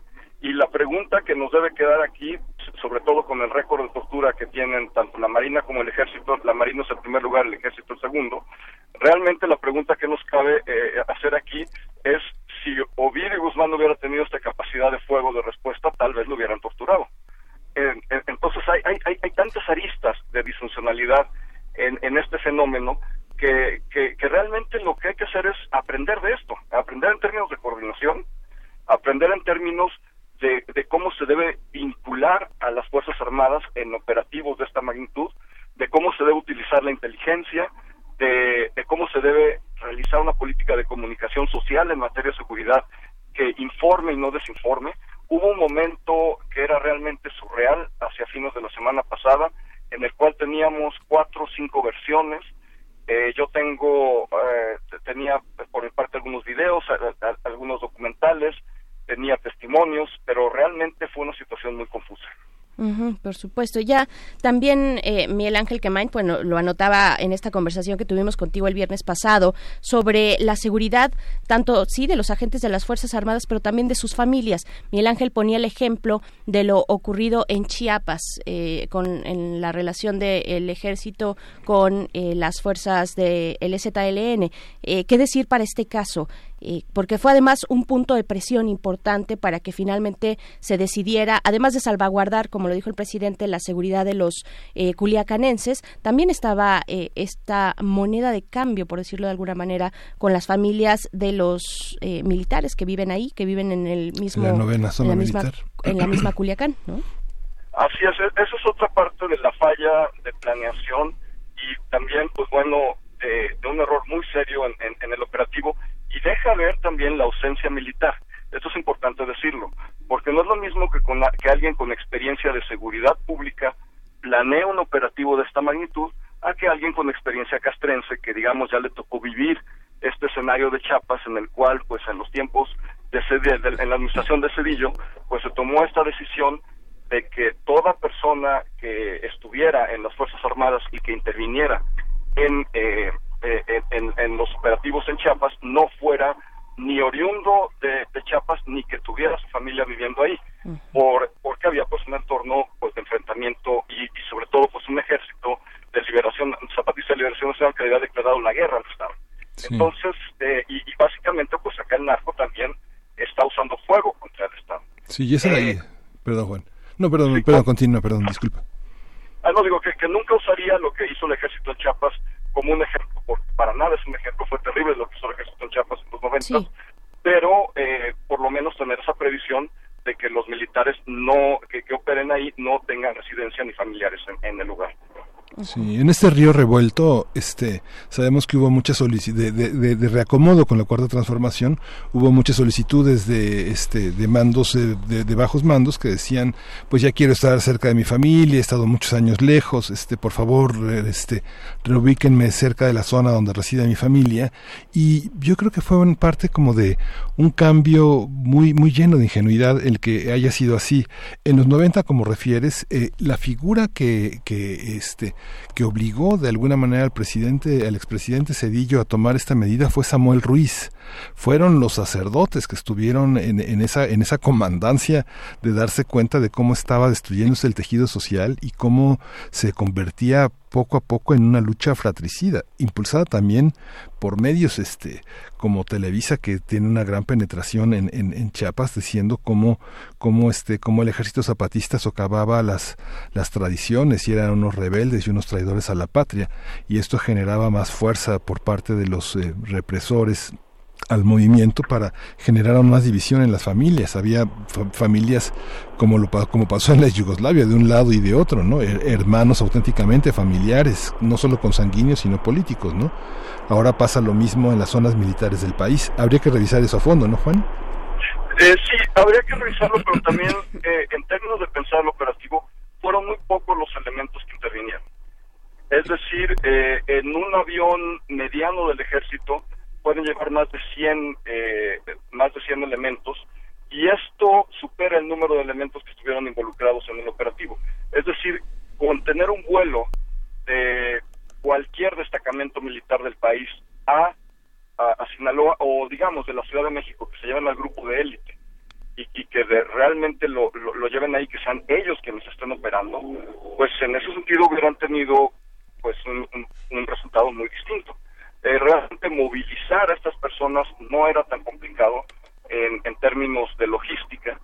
Eh, lo podrían hacer discretamente, eh, pues deberían tener este pues la, manera de, realizarlo, sin, o también con operativos goteo, es decir, los llevando poco a poco en, en, el transcurso, digamos, de tres, cuatro días y que finalmente, pues, este, pues, pues ahí estén, porque sí, es, es muy claro que hay muchos punteros que son, que es como les llaman a los halcones allá en Sinaloa, y que pues la, la delincuencia organizada también tiene su inteligencia, también tiene información que es muy actualizada y que y, tiene muchos mecanismos para hacer esa información. Es decir, eh, está frente a un enemigo tremendo y con capacidad de fuego que ya la demostró y la ha demostrado varias veces, entonces realmente se tiene que pensar mucho mejor. Sí, mm. la flotilla de aviones comerciales, según la Dirección General de Aeronáutica Civil, ascendía en 2015 a 357, mientras que las fuerzas de la del nada más del cártel de Sinaloa tenían 600 aviones. Que ese es un tema y lo vimos y lo vimos ya, bueno, en en esta noticia de una pues esta comunicación que tuvieron Donald Trump y Andrés Manuel López Obrador sobre pues buscar congelar el tráfico de armas. ¿Tú le ves tú le ves camino a esta a esta que ha sido también una exigencia eh, y una postura del gobierno mexicano actual en, en con relación a, Estados Unidos, ¿no? Sí, me parece que ahí, bueno, pues ha actuado muy bien el canciller y tenemos pues una, una línea muy congruente que viene también de hace tiempo de tener definitivamente pues un, una acción seria de parte de Estados Unidos para bloquear el tráfico de armas de Estados Unidos a México. Hubo al inicio de la iniciativa Mérida, hace mucho tiempo, una discusión de corresponsabilidad, de que sí, Estados Unidos le va a dar dinero a México para poder reformar a sus policías, para el sistema de justicia, etcétera, pero que Estados Unidos por su parte se iba a comprometer a frenar el tráfico de armas hacia México. Ya después vimos Rápido y Furioso y, todo esto que lejos de frenarlo, pues lo que se hizo fue incrementarse incluso por vías oficiales y, realmente sí es un, punto en el cual debemos mantener una postura firme en México y, creo que pues es, es lo menos pedirle a Trump que se pronuncie al respecto. Ahora, eh, obviamente pues Trump tiene pues toda una industria de producción de armas y tiene toda una serie de intereses en torno a esto que habrá que ver cómo lo negocia. El siguiente punto tendrá que ver si de verdad eh, se bloquea la entrada de armas eh, a Estados Unidos, de Estados Unidos a México. Realmente tendríamos que empezar a pensar en los chinos. Todas las armas que entran por Manzanillo, que es el puerto más grande del país, en, eh, por medio de contrabando de embarcaciones chinas, las armas que entran de la frontera de Centroamérica a México, ya tenemos operativos muy fuertes contra migrantes de la Guardia Nacional, pero no he escuchado que estos operativos también estén decomisando armas, estén decomisando drogas, estén decomisando todo lo que pasa por la frontera eh, del sur hacia México. Es decir, si ya están ahí y, tienen este mandato de tener a, los migrantes, que me parece algo terrible, ¿por qué no de una vez se ocupan del, tráfico de armas en la frontera sur, que es, que es tremendo? Tenemos que pensar eh, seriamente en las armas, sobre todo en, eh, tanto las armas ligeras, las armas livianas, como en el armamento pesado, como, como un tema serio de política pública en el cual la relación con Estados Unidos es fundamental y de ahí viene la mayor parte, pero conociendo la delincuencia organizada, si tapamos una vía, van a explotar las otras vías que tienen, que es por el Pacífico y por la frontera sur. claro. Se asoma en todo este, como dice Miguel Ángel, río revuelto, se asoma también la, la posibilidad de acelerar la discusión sobre la legalización. ¿Tiene algo que ver directamente con esta cuestión? Bueno, sí tiene que ver y yo estoy a favor de la legalización. Eh, sin embargo, la legalización no resuelve todo, hay que decirlo. Pensemos, por ejemplo, en una droga legal como el alcohol. Eh, de acuerdo a cifras de la Asociación de, de, Comercializadores de Alcohol en México, 40% del alcohol que se consume en los bares en México es adulterado. Es decir, hay delincuencia organizada que distribuye alcohol adulterado a los bares a pesar de que es una droga legal. ¿Qué nos garantiza que con la poca capacidad regulatoria del Estado mexicano vamos a tener un monopolio efectivo de la venta de marihuana, para empezar. Es decir, que, es la droga que más se consume y digamos que es la que se está buscando legalizar. En ese sentido yo estoy a favor porque creo que como derecho individual es importante que, se pueda consumir. Sin embargo, como política criminal, creo que resuelve muy poco. Es decir, eh, tenemos que ir más hacia el fondo del asunto, que es un Estado fuerte con capacidad regulatoria, un Estado que tenga capacidad también de hacer inteligencia financiera en serio. Es decir, hemos tenido casos de inteligencia financiera que van hacia personajes políticos, pero ¿por qué no usar esa capacidad de inteligencia financiera contra la delincuencia organizada? Eh, eso es lo que nos hace falta. claro. Pues sabemos ya también de la destitución del director del penal de Aguaruto, ¿no? Donde se fugaron esta gran cantidad de personas que estaban privadas de su libertad. Eh, ¿qué, decir de esto? ¿Qué, ¿Qué, fue lo que vimos? ¿Cómo lo leíste tú, doctor Juan Salgado? Bueno, eh, hay que decir que la seguridad de los centros estatales es realmente nimia. tenemos mecanismos, en, eh, con, sus excepciones a centros totales que tienen muy buena seguridad, pero hay a partir, digamos, de los recortes presupuestales que impactan también en los fondos federales que van hacia los sistemas estatales, pues tenemos menos personal de guardia y custodia. Y vamos, esto que pasó en Culiacán, siendo honestos, puede pasar casi en cualquier parte del país. Estamos en un momento de mucho riesgo en los centros penitenciarios porque al recortarse los recursos, al tener menos personal de guardia y custodia, han incrementado los motines, han las riñas y sobre todo se ha cuestionado mucho la gobernabilidad en el interior de los centros porque las personas que están adentro se dan cuenta que pues tienen menos capacidades y menos recursos. No solo menos personas, también tienen menos gasolina para los traslados, también tienen eh, menos armas o tienen pistolas y no tienen balas. Es decir, este, estamos en un entorno de mucha vulnerabilidad y más allá de que sí haya tenido responsabilidad el director del centro penitenciario, porque creo que, creo, que pudo haberla tenido, más allá de eso, eh, lo que revela pues es un problema mucho más estructural y complejo en un entorno de crisis del sistema penitenciario claro, yo, yo no creo que alguien cuestione, eh, por ejemplo, ya pasando hacia la decisión del gobierno federal de detener el operativo, no creo que alguien cuestione las razones. Había eh, pues vidas humanas de por medio, pero eh, ¿qué, ¿qué, decir de las responsabilidades que se tendrían que fincar en adelante? ¿Qué tendríamos que estar viendo frente pues a este desastre que, que significó Culiacán? Bueno, lo, lo primero pues es que sí se necesita hay, hay varias respuestas regulatorias. Lo primero que necesitamos es regular los actos de investigación en México. En ese sentido necesitamos tener en negro sobre blanco, en una legislación y posteriormente en manuales y protocolos, cómo se detiene a una persona.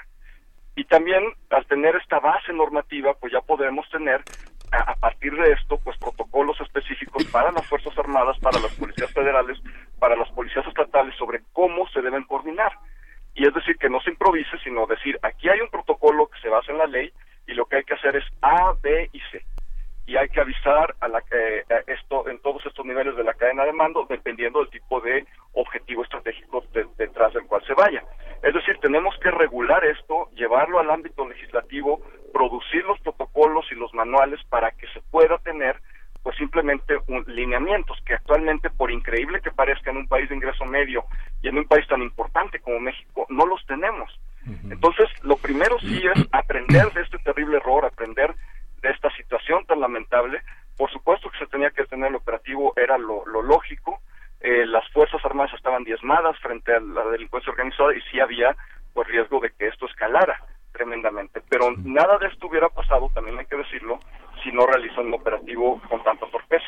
Muchos columnistas coincidían en que este elemento coercitivo de este o, mandamos o, o, la población es quien paga las, los, los, platos rotos, será como la próxima medida eh, de negociación de los grupos delictivos con el gobierno federal.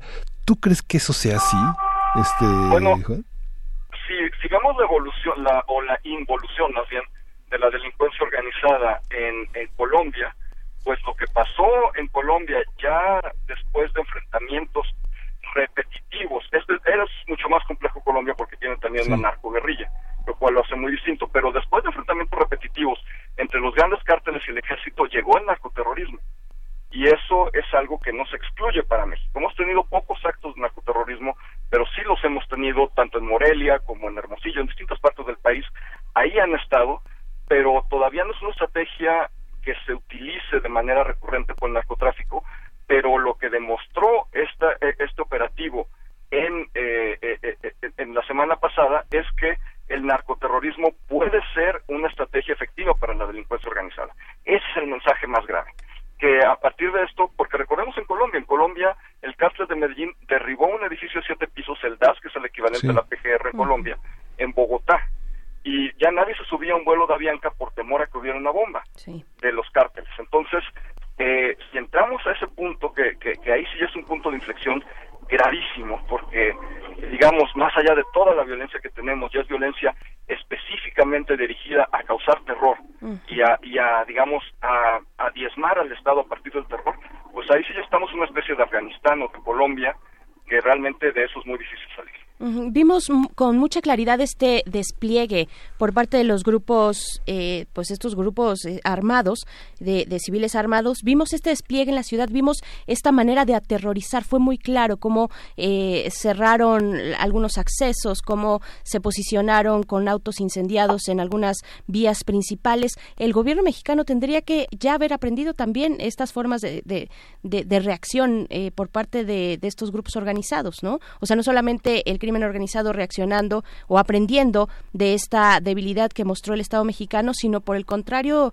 también tendría que haber, o ya desde hace rato a mí me parece, eh, un aprendizaje, ¿no? De saber cómo reaccionan estos grupos en un lugar, vaya, eh, en, en, la cuna del cártel de Sinaloa como lo es Culiacán, ¿no? Sí, exactamente. Y, y lo que sucedió, pues no es una estrategia ni novedosa ni, ni ajena, es decir, tuvo una dimensión muy grande pero es algo que hemos visto en Nuevo Laredo cantidad de veces, es algo que hemos visto en, en varias partes del país, sobre todo en el norte, y la verdad es que me parece sorprendente que no podamos tener un aprendizaje institucional de cómo poder reaccionar frente a esto.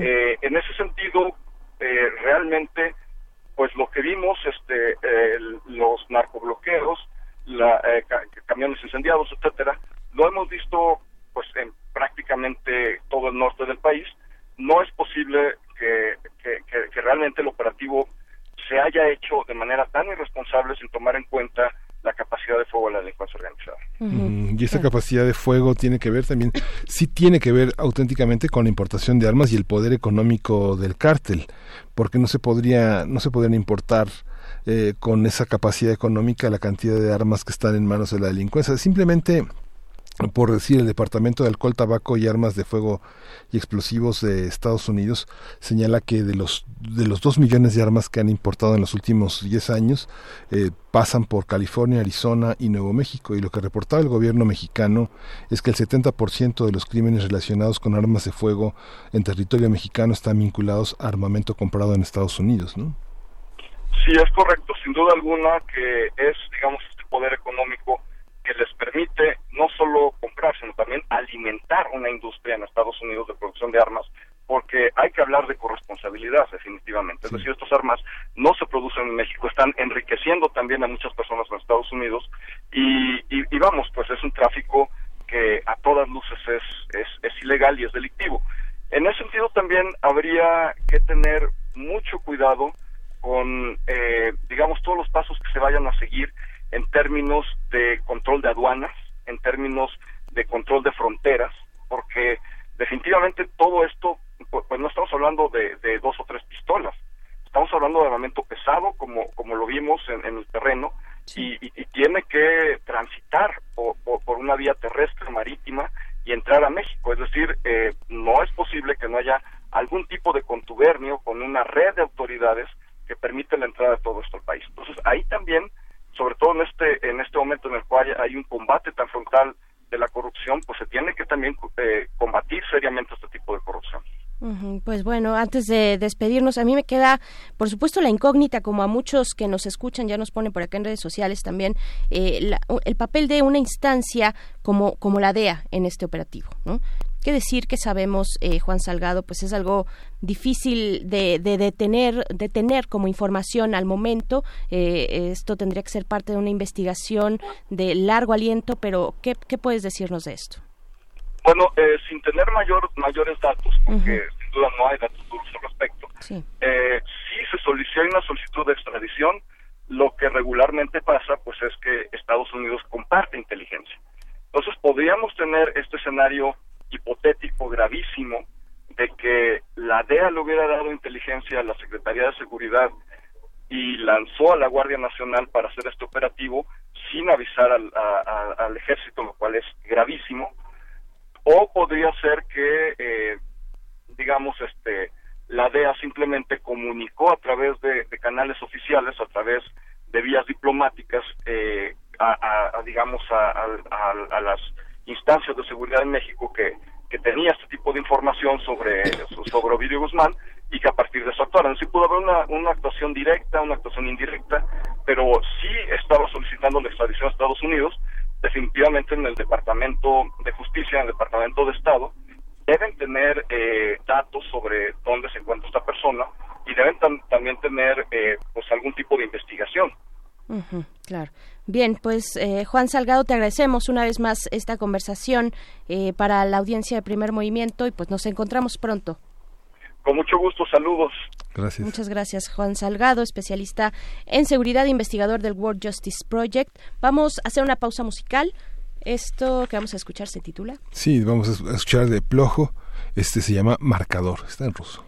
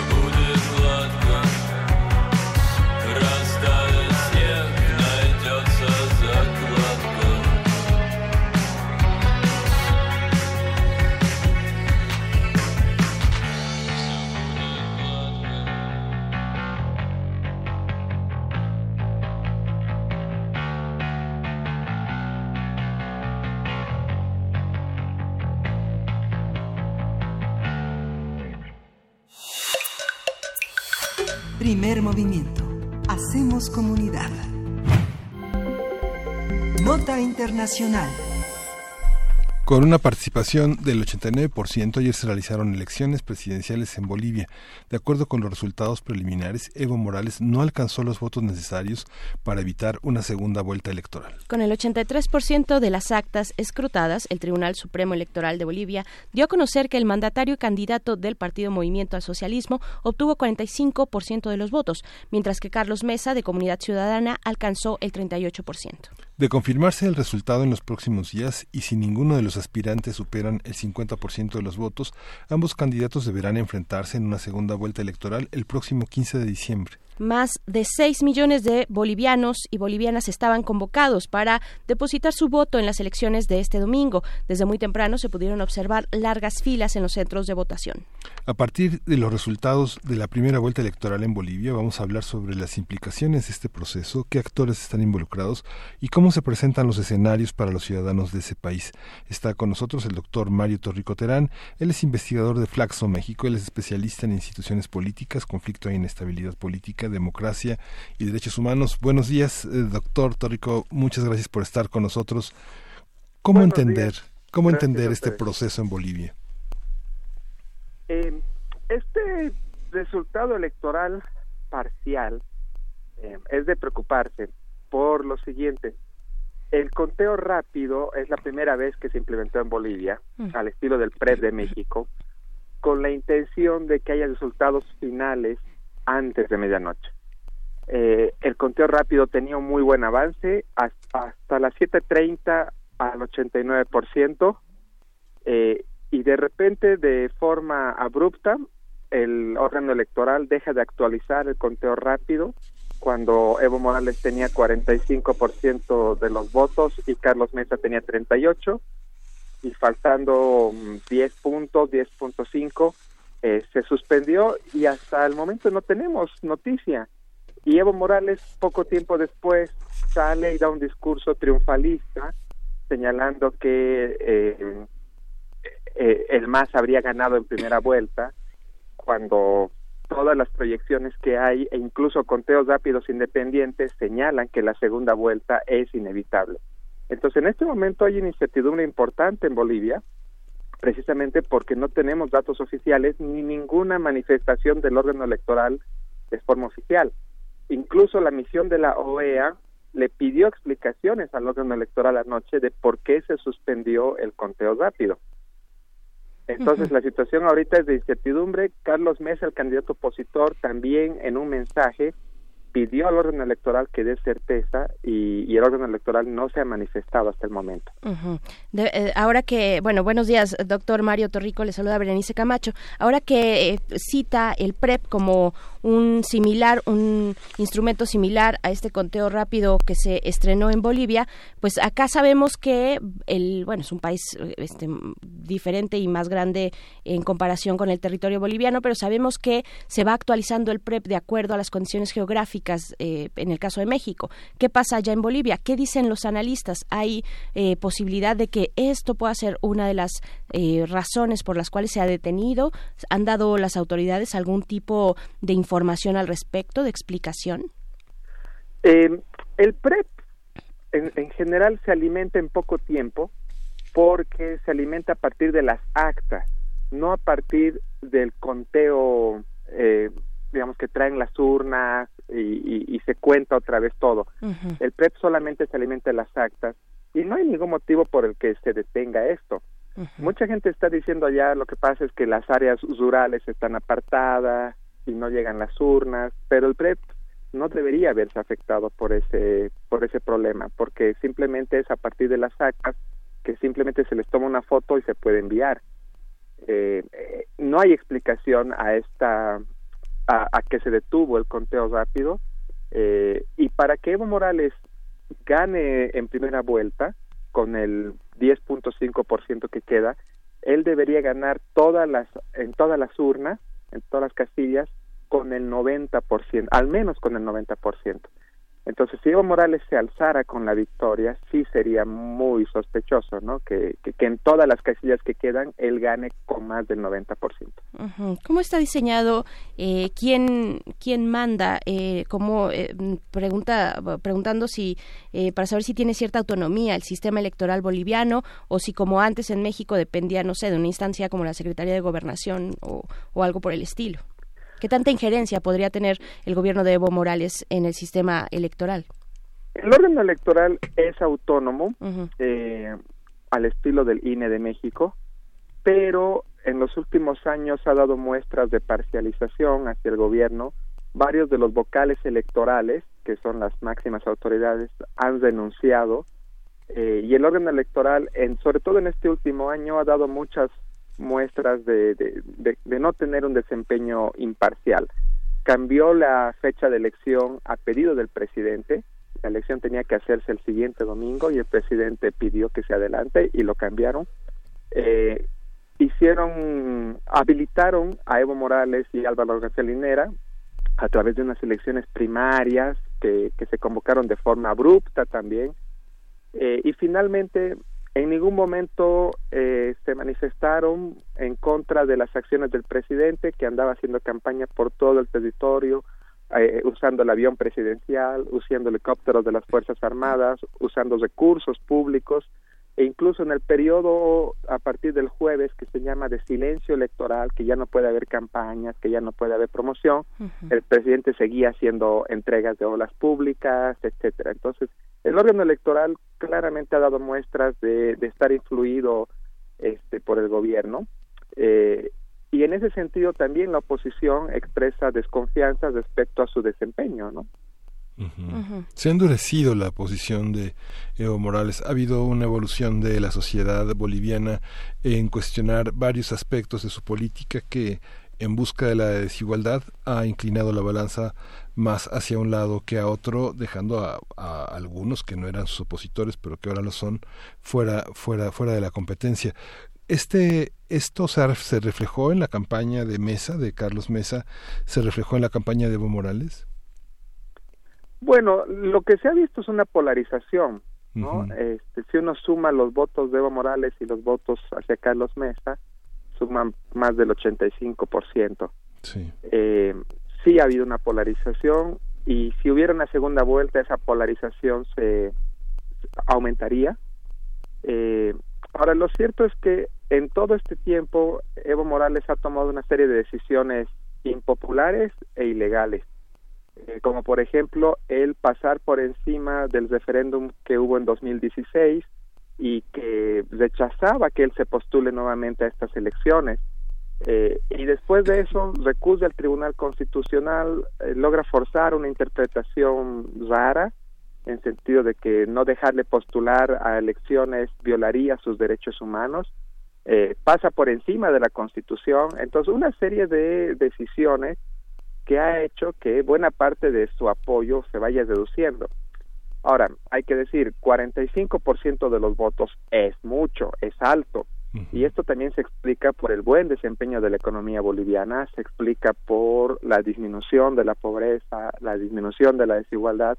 Es decir, un cúmulo de logros económicos y sociales en Bolivia que no se habían visto antes y que hace que Evo Morales mantenga un buen grado de popularidad y de apoyo que es que va más allá digamos de su núcleo duro que son los campesinos cocaleros eh, pero el descontento de, por su accionar político también es muy grande sobre todo en las zonas urbanas claro, ¿qué podemos eh, decir sobre la articulación de las fuerzas políticas de, de oposición? ¿Quién es Carlos Mesa? ¿Quiénes son aquellos que eh, tienen una propuesta distinta, por decirlo así llanamente, distinta a lo que ha venido desarrollando Evo Morales?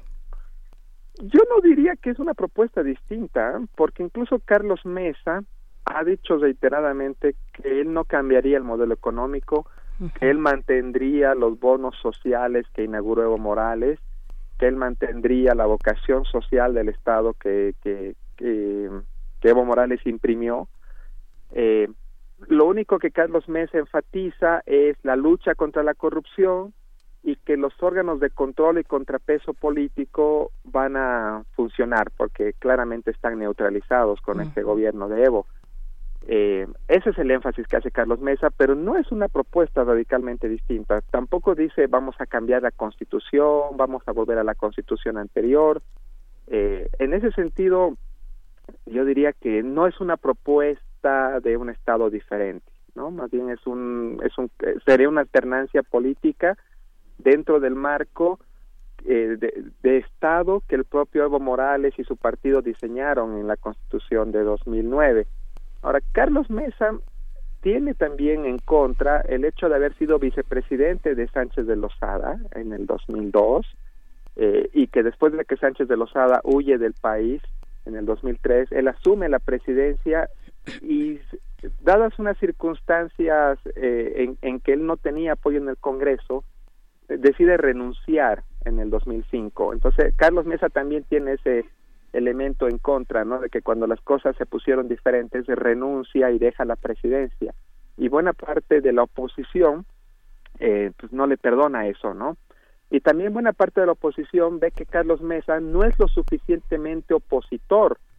Eh, por eso es que casi 10% de los votos se fueron a favor de un pastor evangélico coreano, de origen coreano, que tiene un discurso radical de derecha, un discurso misógino, un discurso homofóbico y un discurso racista incluso. Eh, y, y, y, una parte de la oposición, digamos, eh, radical de derecha se fue con este pastor evangélico y no con Carlos Mesa. Ahora, en una eventual segunda ronda, yo imagino que, eh, si no el 100%, pero más del 90% de los votos que fueron hacia la oposición, hacia cualquiera de las oposiciones apoyarían a Carlos Mesa. Eh, y en ese sentido, las perspectivas de Evo Morales en una segunda vuelta sí serían menores. Claro, que para eso sirven las segundas vueltas, ¿no? Para aglutinar a esas fuerzas eh, en, en, dos, en dos polos, ¿no? Generalmente. Sería, sería de esta manera que cuál es el, el, el, escenario que se puede plantear digo una vez sepamos ya los números también tengamos certeza de lo que está ocurriendo con lo que falta en el avance del, del conteo pero eh, ¿qué, qué escenarios, escenarios se plantean eh, doctor Mario Torrico bueno está el escenario de que finalmente Evo con el reconocimiento del Tribunal Electoral se declare ganador en primera vuelta. En ese escenario yo creo que habían habrían muchas protestas, sobre todo en las ciudades, en virtud de que todos los conteos independientes mostraban segunda vuelta, eh, pero yo creo que Evo Morales podría tomar posesión. ¿no? Este, finalmente los sectores movilizados más activos y que podrían paralizar el país incluso son los sectores que apoyan a Evo Morales. Los sectores que apoyan a Carlos Mesa son más sectores de clases medias urbanas, clases medias altas, que pueden marchar un día, dos días, pero al tercer día se van a ir a sus casas. Entonces, eh, Evo Morales podría tomar control del país otra vez. Eh, si gana, bueno, si hay segunda vuelta, eh, yo creo que la polarización va a ser máxima. Yo en ese sentido soy crítico de las segundas vueltas, porque las segundas vueltas son muy polarizantes y las sociedades quedan muy divididas. Eh, pero bueno, eh, ese sería el escenario. El Congreso ya se ya se conformó el día de ayer y básicamente es un es un Congreso partido, tanto en diputados como en Senado, casi la mitad para Evo Morales, casi la mitad para los opositores en ambas cámaras, lo cual nos muestra también un escenario peligroso si es que las fuerzas deciden no negociar. ¿no? Si es que las fuerzas deciden no negociar, prácticamente habría un equilibrio y esto se resolvería en las calles con grupos movilizados y esto Bolivia ya lo ha vivido y no es un escenario, digamos, que genere estabilidad política. Claro, para cerrar esta conversación, eh, doctor Mario Torrico, ¿qué decir de la ciudadanía? ¿Qué decir de su participación? ¿Cómo se vivió en las calles esta jornada de ayer, la jornada electoral en Bolivia? Bueno, la jornada fue tranquila, todos los medios reportan una jornada normal, los niveles de participación fueron muy altos, ah, creo que por, por encima del 80%, lo cual tiene que ver con que en Bolivia el voto es obligatorio y hay sanción efectiva al, Sí. a la no participación ele- electoral. Cuando uno no vota, no puede hacer transacciones en el banco, a los empleados públicos o a las eh, no les pagan sus salarios, este no te puedes subir a un avión si es que no votas. Entonces hay sanciones muy muy importantes y por eso la gente vota y por eso la participación es muy alta. Claro. Bien, pues veremos eh, qué ocurre para de aquí a la siguiente vuelta. ¿Se tiene ya una fecha de cuándo 15. sería? 15 de diciembre. 15 de diciembre. Sí, sería el 15 de diciembre. Bueno, pues Eh, pero habrá que esperar los resultados oficiales. por supuesto. Bueno, doctor Mario Torrico, le agradecemos mucho esta conversación. Gracias a ustedes. Un saludo a la audiencia. Gracias, muy buen día. Investigador de Flaxo en México. Pues bueno, vamos ya, estamos a punto de despedirnos. Vamos a escuchar esto, que Que es un poco de jazz. Cuisillo Melancólico de Bolivia Jazz. Y con esto nos despedimos de la radio Nicolaita. Nos encontramos con ustedes el próximo, el, el día de mañana. Yo estoy con el próximo. Sí, estoy pensando el en el próximo próximo, lunes. Ya me estoy yendo de vacaciones prácticamente. El día de mañana a las 8 de la mañana vamos a hacer el corte de la hora y volvemos.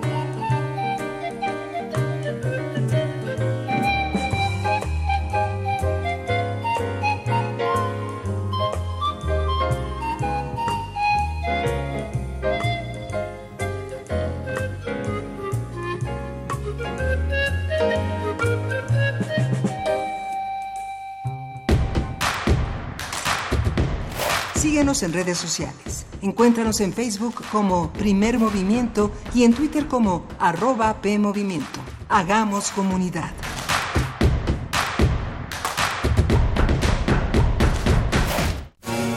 La educación, según mi punto de vista, es el derecho social por excelencia. ¿Son los derechos humanos compatibles con el neoliberalismo económico? Lo que se quiere es una fiscalía que persiga al Ejecutivo. La acción de inconstitucionalidad y la controversia de constitucionalidad son promovidas normalmente por actores políticos. Precisamente la manera de prevenir es fomentando la igualdad de género.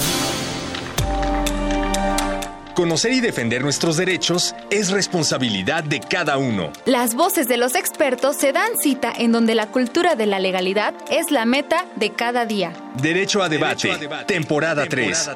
Todos los martes a las 16 horas por el 96.1 de FM. Conduce Diego Guerrero. Te esperamos para continuar en la construcción del Estado de Derecho, porque en la cultura de la legalidad participamos todos. Radio UNAM, Experiencia Sonora. En México está creciendo la esperanza, un movimiento que se vuelve cada día más grande con la honestidad, las propuestas y la alegría de nuestra gente. Estamos unidos y eso nos hace más fuertes para transformar lo que parecía imposible cambiar. En cada ciudad, en todas las regiones, somos más los mexicanos con Morena y contigo seremos la mayoría que va a comenzar un nuevo capítulo en la historia de México. Vente a Morena, la esperanza de México. Juntos haremos historia. Escucha mi silencio. Escucha mi mirada. Escucha mi habitación. Escucha mis manos. Escucha mis horarios. Escucha todo lo que no te dicen con palabras. Si ves que algo ha cambiado, siéntate con ellos. Dialoga y demuéstrales que estás ahí para ayudarlos. Construyamos juntos un país de paz y sin adicciones. Juntos por la paz, Estrategia Nacional para la Prevención de las Adicciones. Gobierno de México. De las entrañas al canal auditivo. De voz para voz. Conciertos operísticos del corazón a tus oídos. Jueves de octubre a las 20 horas. Entrégate a la escucha con Gio Tabrazio. Arias de amor para tenor, soprano y contratenor. Heroínas transgresoras. La locura en la ópera, a cargo de Luz Angélica Uribe, soprano. Ecos del Virreinato, por el ensamble vocal Adromos. Alas para la libertad. Arias de Joaquino Rossini, por Luz Vizcarra, mezzosoprano. Y Lux Chordarum, canciones contemporáneas en voz y guitarra de Luz María Rivera y José Luis Segura. Todos los jueves de octubre a las 20 horas, entrada libre. Deja que la voz le hable a tus sentidos. Radio UNAM, experiencia sonora.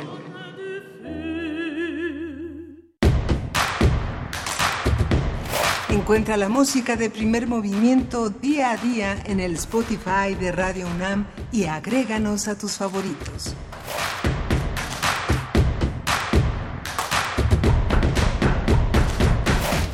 Buenos días, hoy es lunes 21 de octubre, son las 9 de la mañana con 4 minutos.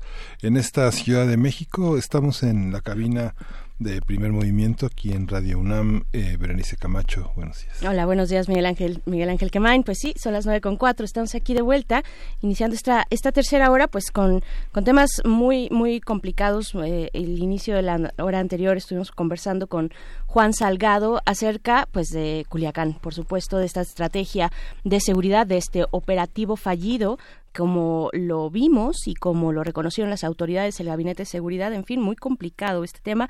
Nos mandan saludos de nuestras redes sociales.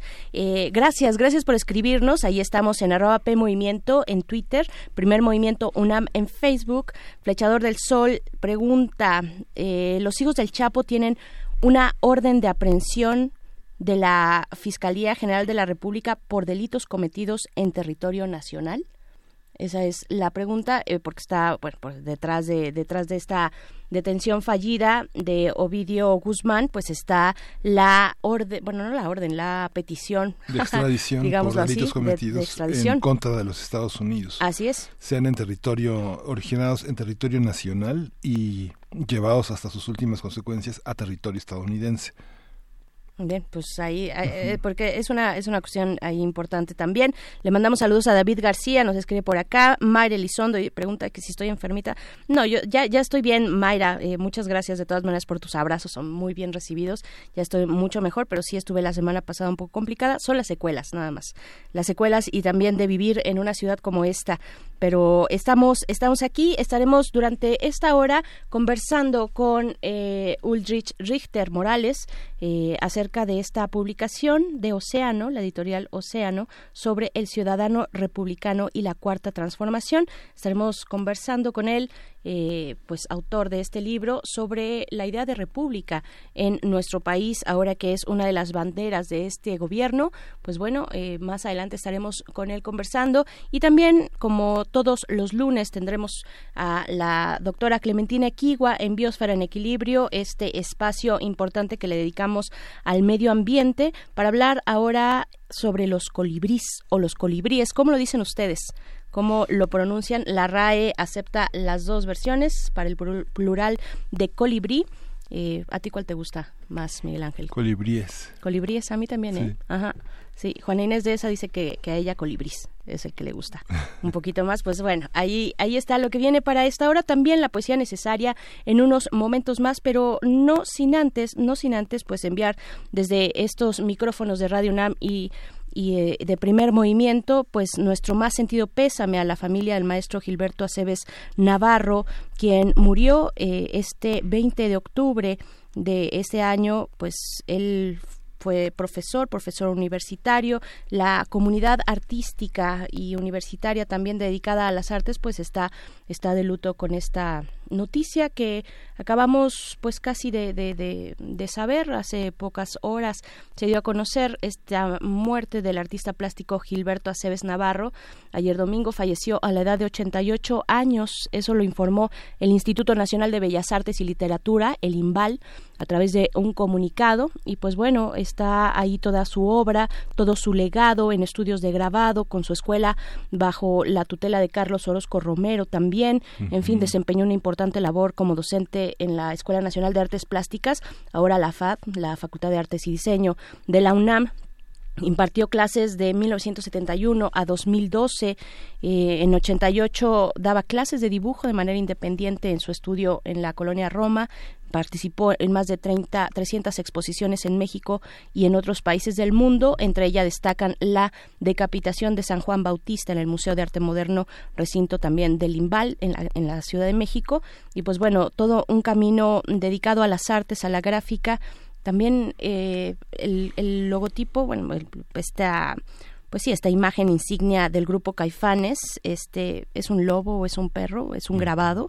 Eh, ese también es de la autoría de Gilberto Aceves Navarro, así es que bueno, un, nuestro más sentido pésame a su familia, a sus colegas, a sus alumnos y pues recordando el legado de este maestro artista plástico Aceves Navarro. Sí, uno de los grandes fundadores, un, un, un, hombre generosísimo. Siempre estuvo muy vinculado, eh, siempre estuvo muy vinculado al periodismo, desde el periodismo de Excelsior hasta la llegada de Proceso y Uno más Uno. Siempre fue amigo de muchísimos periodistas. Es uno de los hombres que nutrió notablemente el desarrollo del periodismo cultural en México. Nunca escatimó nada. Es fue un hombre verdaderamente eh, con una con una gran eh, capacidad para enseñar para enseñar sobre todo periodistas críticos yo creo que muchos críticos dependieron de su buena mano y de su buena enseñanza en el terreno de lo conceptual es una figura fundamental en el terreno de la ruptura. Yo creo que él contribuyó muchísimo a poner orden entre la tradición, la transición entre el nacionalismo mexicano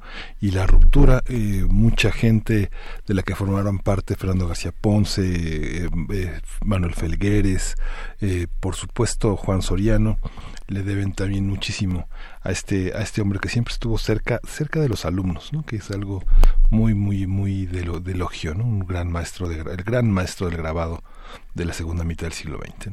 Pues sí, ahí está, pues este pésame desde los micrófonos de Radio UNAM. Vamos a lo siguiente, vamos con la poesía necesaria. Primer movimiento. Hacemos comunidad. Es hora de poesía necesaria. Bien, pues hoy escucharemos poesía hondureña de uno de sus poetas más destacados, Roberto Sosa, que nació en el año de 1930, murió en el 2011. El poeta Roberto Sosa fue pues una gran influencia en los ámbitos culturales, litera- literarios y periodísticos de su país. El poema que escucharemos se titula La hoja baja, Laura Baja, que se desprende del poemario Un mundo para todos dividido, por el que mereció el premio Casa de las Américas. Y en la música, en la música algo inédito, pero bueno, yo creo que nunca he puesto música de, de Soda Stereo, pero vamos a escuchar esto que se incluye en el disco Doble Vida de Soda Stereo de 1989, la canción es Corazón del Ator que en parte se inspira en un, cuer- en un cuento de Edgar Allan Poe, El corazón del ator, que narra la historia de un asesino que pues acosado por la culpa y ya en la locura cree escuchar el corazón de su víctima pues delatando este crimen. El asesino eh, no soportaba la mirada de un ojo enfermo del que después fuera su víctima y entonces decide matarlo. Eh, vamos primero con el poema La hoja, La hora baja de Roberto Sosa y después Corazón del ator. La hora baja. Eran los años primeros, cruzábamos entonces la existencia entre lineales zumbidos, difuntos calumniados y ríos poseedores de márgenes secretas. Éramos los vagabundos hermanos de los canes sin dueño, cazadores de insectos, jurados enemigos, de torpes, implacables policías, guerreros inmortales de la mitología. No distinguíamos un ala del cuerpo de una niña. Dando vueltas y cambios crecimos duramente. De nosotros se levantaron los jueces de dos caras, los perseguidores de cien ojos, veloces en la bruma y alegres consumidores de distancias, los delatores fáciles, los verdugos sedientos de púrpura, los falsos testigos, creadores de la gráfica del humo, los pacientes hacedores de nocturnos cuchillos. Algunos dijeron es el destino que nos fue asignado y huyeron dejando la noche enterrada.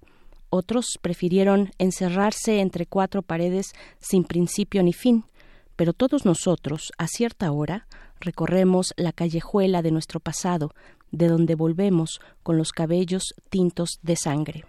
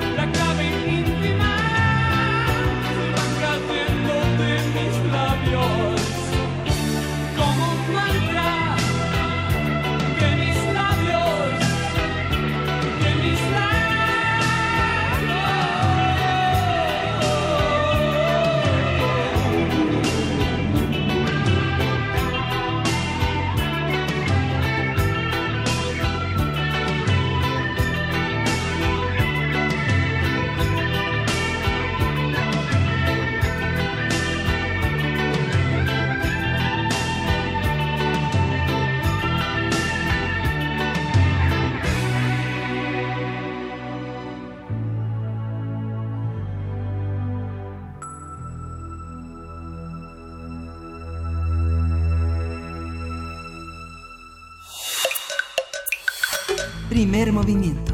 Hacemos comunidad. La mesa del día. Una república federal está dividida en tres poderes, el ejecutivo, el legislativo y el judicial.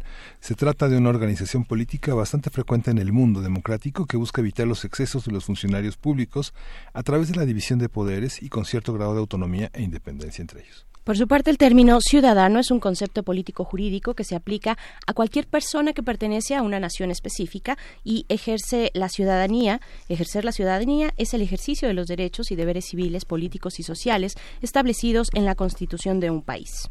El Ciudadano Republicano y la Cuarta Transformación es el más reciente libro de Ulrich Richter, quien a partir de su experiencia jurídica y de sus estudios sobre ciudadanía, disecciona los postulados, estructuras y retos del gobierno en turno a través de la óptica de la tradición republicana. Conversaremos sobre lo que implica ser republicano y liberal en la 4T, en la Cuarta Transformación, cómo se han planteado los discursos que dicen y que nos enseña la historia sobre el tema. Para ello nos acompaña ya aquí en cabina Ulrich Richter, quien es abogado en materia penal, civil y de amparo. Su actividad lo ha llevado a desarrollarse también como activista ciudadano y escritor, autor de tres libros publicados por Editorial Océano, que precisamente tratan el tema de la participación ciudadana en México. Bienvenido, Ulrich Richter, muchas gracias por estar aquí con la audiencia de Primer Movimiento. No, muchas gracias a ustedes por la invitación y un saludo a la audiencia de Primer Movimiento. Comentábamos eh, fuera del aire, nos preguntabas, como todo autor pregunta, ¿está, está bonito mi hijo? ¿no? Sí, ¿verdad? Sí, que nos, había gustado.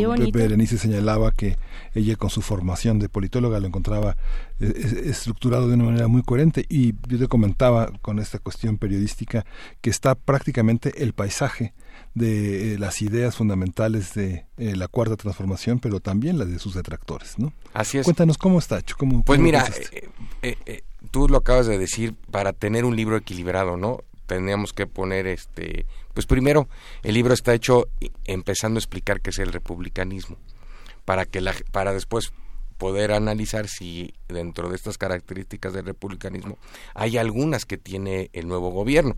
Entonces fuimos empezando ahora sí por el primer escalón, ¿no? Para que la gente viera, bueno, pues ¿qué es la república? ¿Por qué me habla de la república? ¿Qué es, eso de la red pública? ¿Y cuándo inició y esta tradición política donde tiene sus orígenes? Y vamos viendo la importancia con grandes personajes de la filosofía y de la ciencia política que han sido republicanos, ¿no? Como el propio Maquiavelo, ¿no? Que a muchas gentes pues les apasiona, ¿no? Y si nos vamos a los griegos, pues ahí vemos también algunas, algunas raíces muy importantes. Ahí hay una discusión muy importante eh, filosófica, si Aristóteles o Solón, eh, cuál de ellos era el, primer iniciador. Y yo apunto ahí que para mí Solón, uno de los siete sabios, que inicia la, la, la, participación ciudadana. No obstante que yo soy un gran admirador de Aristóteles, pues pienso que Solón fue de los iniciadores. Entonces ahí te empiezo a envolver al lector con estos grandes personajes de la historia que han hablado del para ver la trascendencia y las raíces que tiene esta tradición política y sobre todo la importancia. Y, vamos entrando a esta introducción para después llegar al, análisis donde algunas, uh, algunas palabras o algunas partes del discurso político de Andrés Manuel tienen relación o no tienen relación con, con esta tradición política. Y por eso hay un capítulo también de las características del republicanismo, que para eh, los que nos escuchan, pues son tres, pero dos de ellas primordialmente son las que se ve en el libro, ¿no? Que es la virtud negativa, que podríamos considerar la participación ciudadana, y esta virtud cívica hoy que es eh, eh, muy sonada, que parte mucho de este humanismo que el propio presidente este fin de semana acaba de volver a tocar, por eso yo en, algunas otras entrevistas yo he sostenido, para algunos estaré yo muy equivocado o no sabré nada, de que él es un republicano y él ha tocado hoy el tema este fin de semana ante unos acontecimientos muy muy eh, muy polémicos y muy lamentables de Culiacán sobre el humanismo ¿no? entonces vemos cómo eh, estos elementos los expongo y llegamos al capítulo de Andrés Manuel López Obrador y el republicanismo, donde él eh, ha sido un impulsor de los valores cívicos como repito, este es un libro muy provocador, que algunos podrán estar de acuerdo y otros no, y ahí vemos eh, todas estas herramientas que ha puesto en la mesa como una reforma constitucional donde mete la materia de civismo. Y el otro día platicamos con alguno de los eh, eh, periodistas, hacíamos estos antecedentes o remembranza a la renovación moral de, de Miguel de la Madrid, porque ahorita hablamos de temas morales y algunos los critican, oye, ¿por qué me habla de moralidad? un, un, un político o un, o un presidente, a mí que me tienen que enseñar de moralidad.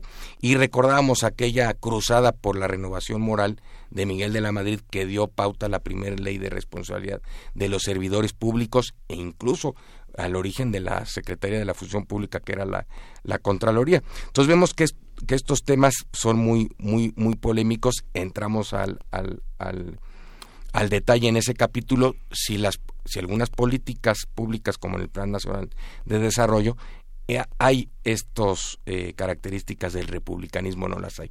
Y luego seguimos también con un tema fundamental del republicano que es la educación. Eh, pues si estamos hablando de valores, de impulsar estos valores, pues qué mejor con la educación, con la educación cívica, una vez más subrayamos este punto, y entramos, como tú dices, ya al último, al, al, al al capítulo de la cuarta transformación, donde iniciamos con el personaje y ahí hay una sorpresa que cuando yo empiezo a platicar este capítulo le pregunto a, a las personas si saben cuántos libros ha escrito el actual presidente. Y la mayoría de la gente me dice, ¿a poco ha escrito? ¿No? Mm. Fíjate qué interesante. Y ahí... Pero si no pierde oportunidad para decirnos que ha escrito muchos libros. Bueno, sí, pero, más de 18, ¿no? 18, ¿no? Entonces ahí empiezan las sorpresas de este gran personaje, que es el personaje, pues, de que desde la mañana todo mundo comenta en las cafeterías, en los restaurantes, en las tertulias, y ahí, como bien dices tú, entramos a los críticos, ¿no?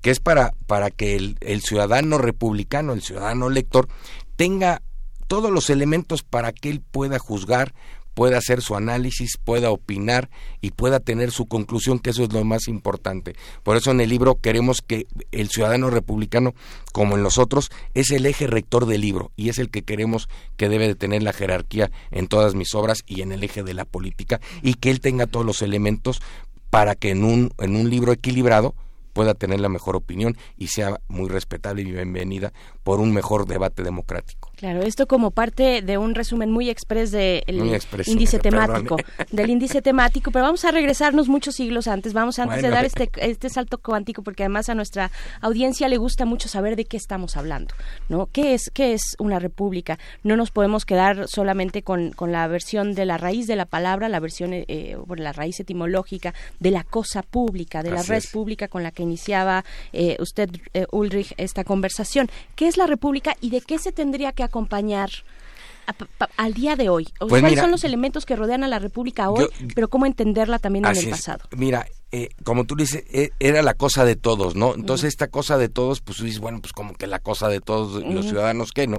Entonces es donde los ciudadanos participemos y ahí, y ahí ves cómo teníamos una obligación desde, desde años anteriores, desde esta historia que pasamos, donde la- el bien común, donde tenemos todos los ciudadanos una obligación con apoyar este bien común, con a veces sacrificar algunos, algunos postulados muy personales en aras del bien común.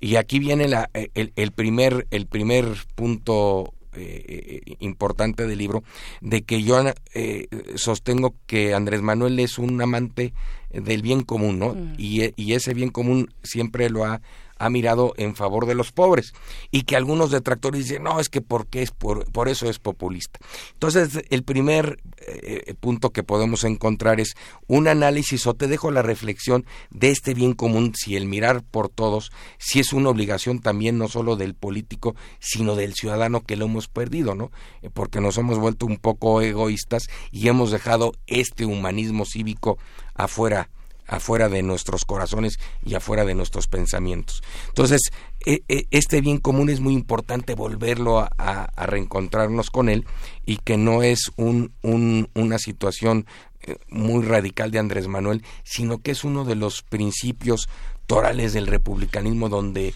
los grandes pensadores de esta tradición republicana han insistido en, en, en- en voltear al bien común.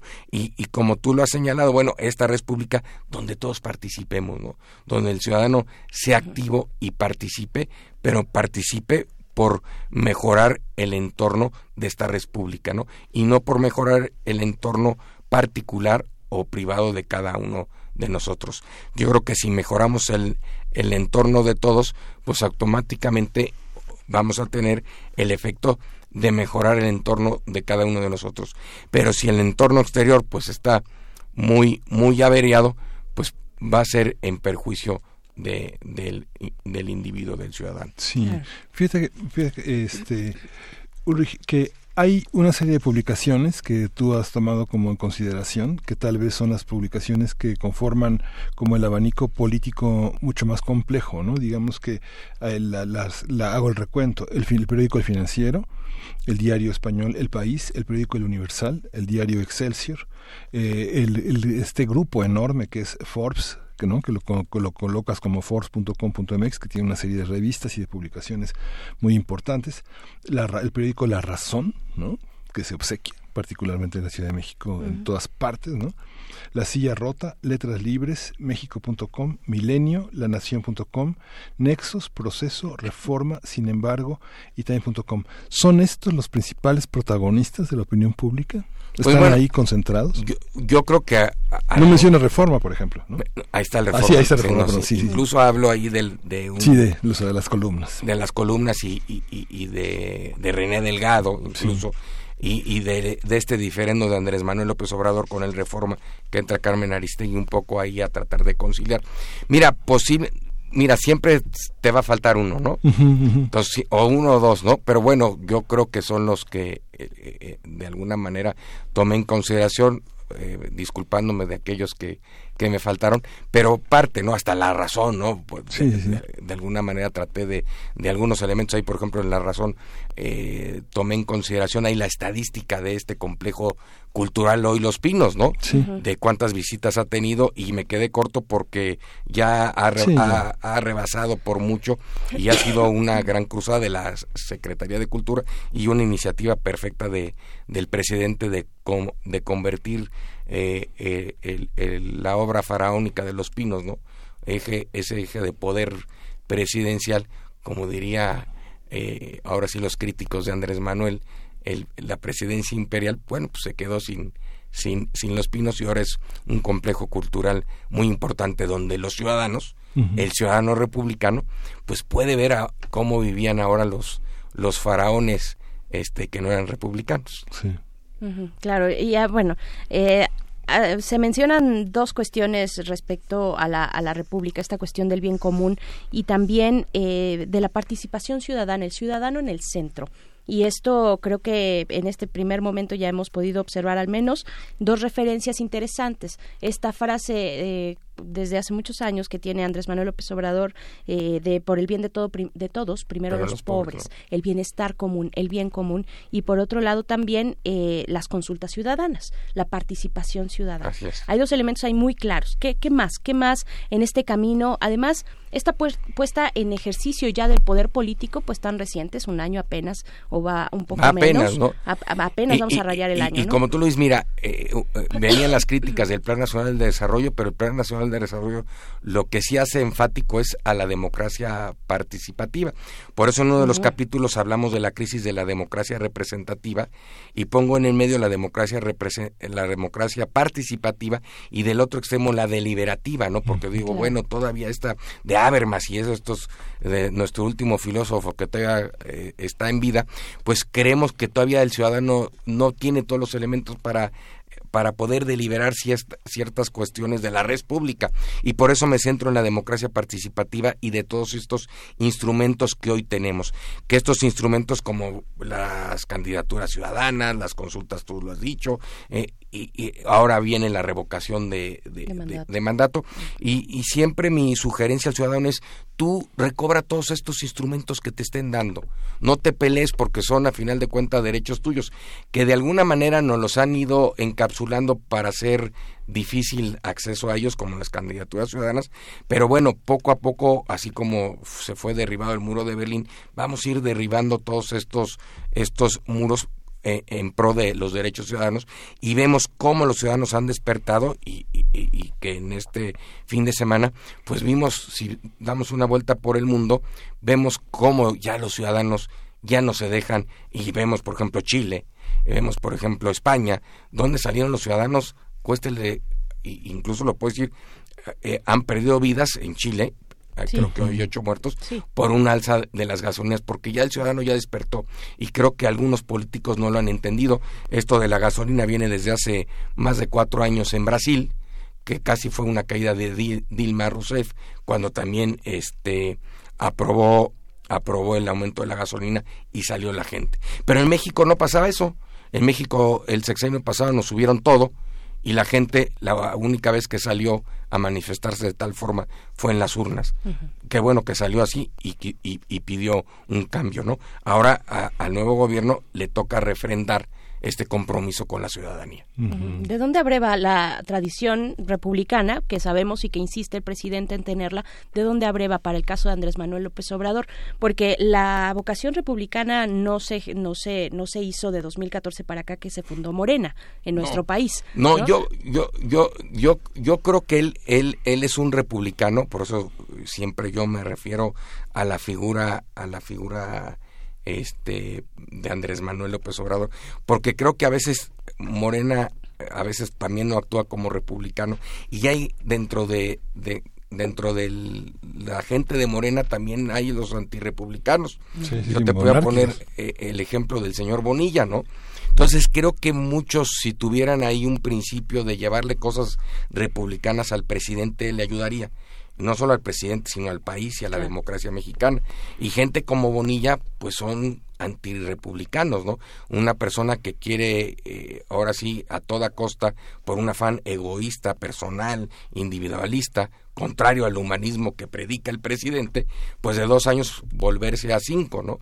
Entonces vemos cómo esas personas que se ufanaron en Morena, pues lejos de ayudar al presidente, ayudar a a este partido político, a este movimiento, pues lo están perjudicando. Y así como Bonilla, hay otros que le llevan cuestiones al presidente que van en contra de estos principios de, del republicanismo. Y por eso digo, o no saben, o no le entienden, o son muy egoístas y traen los resabios de, de otros políticos que ya, que ya a la ciudadanía ha, eh, ha estado inconforme con, con ese estilo, ¿no? Claro, solo importante, perdón, solo importante puntualizarlo, o sea, me refería a Morena como un punto de partida, como un ancla del proyecto de Andrés Manuel López Obrador, como un movimiento, eh, más que como la parte de partido, porque sí me interesa saber dónde se va gestando, en dónde se va gestando Mira, estos yo creo que republicanos de Andrés Manuel López hasta, Obrador. Hasta él mismo lo dice el nombre, ¿no? Movimiento de regeneración. Entonces él Como está movimiento. regenerando todo y cambiando la política de 180 grados y, y- y- y- y eso es lo, lo que más impacta a la gente, ¿no? Tú imagínate, ayer vis- vemos el discurso del presidente cuando habla del humanismo. O sea, imagínate cómo se la gente cómo ha de estar, unos han de estar a favor y otros a decir, bueno, ¿cuál humanismo en el tema este de, de, De Culiacán. de, de Culiacán? Hubieran bajado todos los helicópteros del ejército y hubieran combatido La razón de Estado. la razón de. Estado Sí, sí, y yo soy un hombre de Estado y, y, y yo siempre he dicho que cuando eh, eh, eh, este no se valora la vida humana pues ya estamos perdiendo algo del, del humanismo creo que esa decisión eh, eh, fue la correcta de, de privilegiar la vida la vida de los de los seres humanos porque pudo haber mucho muchos inocentes que lo hubieran perdido. Pero voy a tu pregunta, porque así ya se me fue para lo de Culiacán y no hemos querido La llegar mía a y la de los radioescuchas ahorita, también la mía. No, no, y, y este, entonces es, es muy importante porque él ha querido regenerar todo y por eso veo que él sí tiene rasgos republicanos de meter el civismo, de, de la corrupción. ¿Cuál es el ciudadano republicano? Mira, para mí el ciudadano republicano es aquel que respeta las reglas de convivir y no es corrupto, porque en afán de este republicanismo, pues Cicerón, todos desterraban la, la- el, el tema de la corrupción y es muy simple, el ciudadano republicano es aquel que no es corrupto y Andrés Manuel ha hecho una gran cruzada por desterrar eh, eh, eh, esta corrupción, ¿no? Sí, hay una parte que es muy muy interesante. Desde eh, muchas emisiones de primer movimiento hemos hemos señalado esta, hemos privilegiado el tema de la vida sobre el tema de la violencia y y esta esta visión ahora que mencionabas a, que mencionamos al político al, gran filósofo Jürgen Habermas eh, esta esta visión de la opinión pública como una entidad reconocible por todas las por todos los que participan en ella obreros sindicatos eh, todos los actores políticos empresarios eh, críticos académicos etcétera no se visualiza al momento en el que todos esos observatorios coinciden en un, en un régimen este de representación como es el voto. ¿Cómo entender estos 30 millones de votos que él, eh, él consistentemente señala como su respaldo? ¿Y cómo, cómo entender en este concierto de la opinión pública esta, esta parte que parece estar representada por los medios? ¿no? ¿Los medios son la opinión pública o dentro de este contexto de la cuarta transformación, como lo ves en tu libro, parecen ser como los actores de un universo de ideas, pero al mismo tiempo que es algo que no, no, no, está, tan- no está señalado en el libro, es que finalmente son un negocio, un negocio que se ha detenido, que se ha detenido porque, porque la participación económica del gobierno se ha reducido hasta en un 80% digamos, ya no viven, bueno, los, los dueños de los medios sí viven igual, pero los recortes, eh, la, que es la- parte la de, de- estructura de esta, se ha cambiado, de esta- ¿no? de esta austeridad republicana, ¿no? Sí. Entonces dijeron, bueno, pues ya no vamos a satisfacer las exigencias de, de muchos de, de los medios. Y estos 30 millones de votos, pues yo creo que fueron eh, eh, una combinación de, de un personaje como Andrés Manuel, de que englobaba toda esta inconformidad ciudadana de ya un alto a la corrupción, de un cambio, y la gente pues se volcó a las urnas, como lo, lo dijimos hace unos minutos, votando por el cambio. ¿no? Pero ¿cómo se comunica? ¿Cómo se comunica con los ciudadanos? Digo, yo ahora veía, veía una, una dificultad. La prensa europea logra equilibrar lo que pasó en Culiacán, ¿no? Sí. Dice, se tomó una decisión y se apostó por la vida. Pero la prensa mexicana es, es un, muchos dicen son- es un cobarde, ¿no? Le faltaron, ¿no? Este, no tenemos presidente. La, la- evidentemente el conflicto de intereses, por ejemplo, una gran revista como Proceso dice Culiacán, ustedes mandan.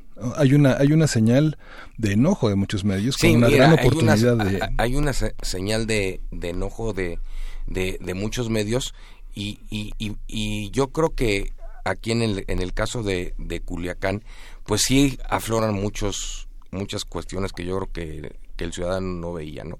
Esas imágenes donde vemos el armamento que tenían eh, pues los grupos a lo mejor de opositores o los grupos allegados a, a este personaje, pues con un armamento americano terrible, ¿no? Yo cuando vi un camión de volteo con una ametralladora, que no me sé ni el nombre. Es la gran imagen, ¿no? No, Sí, eh, sí. que no me sé el nombre, digo, yo preguntaría, ¿y cómo llegó a Culiacán? Y cómo la transportaron y en cómo un camión de redilas que Eh, podía transportar macetas. ¿no? macetas, ¿no? ¿Quién puede ahí- comprar eso? no? a- hay quién puede comprar eso, quién hizo esa introducción a territorio mexicano, dónde estaba la autoridad local, dónde estaba la autoridad estatal, pues, pues ya ahorita eh, yo creo que uno de los grandes eh, también eh, que sufrieron de esta crisis política pues es el gobernador porque brota brota que que, que un gran un gran control de la población pues, Que no gobierna. que no gobierna no entonces ese es un, un, un- un punto importante no por eso yo creo que la, la, la portada del proceso ustedes mandan. Y el otro punto es también creo que ah, debe del gobierno así como hecho las porras a la 4T ah, yo creo que debe de ser también autocrítico. Yo creo que debe de, de por una dignidad republicana deben de, de evaluarse qué personajes cometieron el error en, en haber implementado este operativo fallido. Yo, como lo he dicho, así como la autocrítica que debe de ser como un libro equilibrado, y aquellos que implementaron este operativo por dignidad republicana, no sé quiénes, ¿eh? porque yo no conozco la jerarquía ni quiénes lo organizaron, pues deben de presentar sus renuncias por dignidad republicana nada más, porque hemos visto las lamentables eh, imágenes en Veracruz del funeral de un miembro de la Guardia Nacional que sí se perdió la vida eh, por el operativo eh, y ocho personas más. Sí.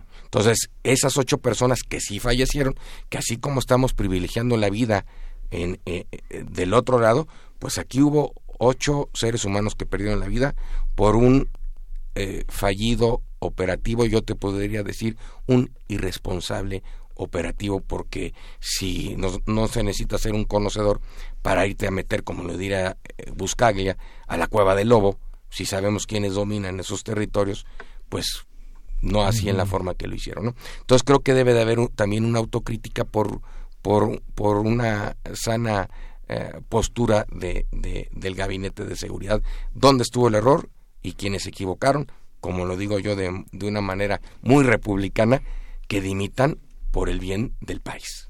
Claro, pero sí asombra que en distintos espacios, en distintos medios, pues pongan en cuestión la decisión final. No, la decisión final yo creo que, fue mira, un desastre, yo creo que lo vimos. Sabemos que el operativo fue un Sí, desastre. y la- y la decisión con- final, yo y digo, los es la- costos altísimos. es la correcta, ¿no?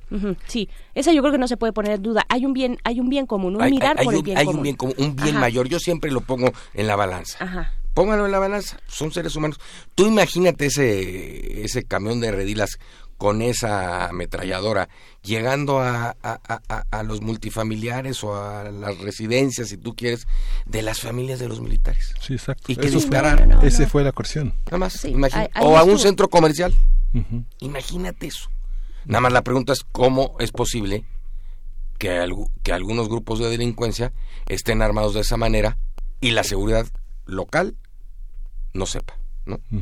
Por supuesto. Y en este y en este camino del bien del bien común que tanto ha repetido eh, el, el presidente, hay algo que generó mucho escosor también y quiero trasladarlo ya a un lugar diferente al de Cuya- Culiacán, que es eh, pues lo que ocurrió con la cartilla moral, por ejemplo. Este esta cuestión de delinear el comportamiento de los ciudadanos a partir de ciertos estándares que ya después vimos, bueno, tal vez no son ni si- tal vez no son eh, tan eh, digamos eh, amenazantes como los pensábamos en algún momento, pero nos pusieron a, a- a conversar, nos pusieron a dialogar sobre los límites de un Estado, los límites de un Estado laico.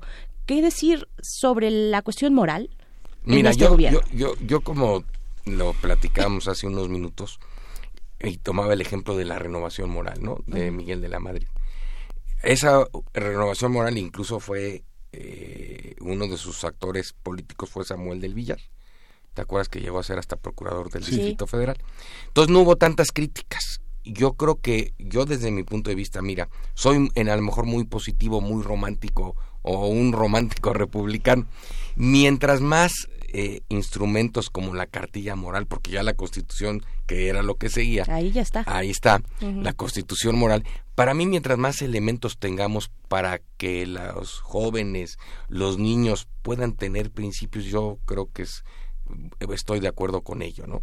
Entonces, eh, si me dices la cartilla moral, yo la aplaudo porque yo prefiero que, que tengamos estos a lo mejor estos instrumentos para fortalecer valores que otros y que los niños en lugar de estar eh, viendo imágenes con metralletas y todo, pues por lo menos algo se les quede, porque no tampoco queremos ser monjes, lo que tú me acabas de decir. Y hay de principios a principios. Y hay de principios, No. pero eh, ya estamos tan grandecitos y ahora cada quien puede elegir, ¿no? Cada quien puede elegir si lo toma o no lo toma.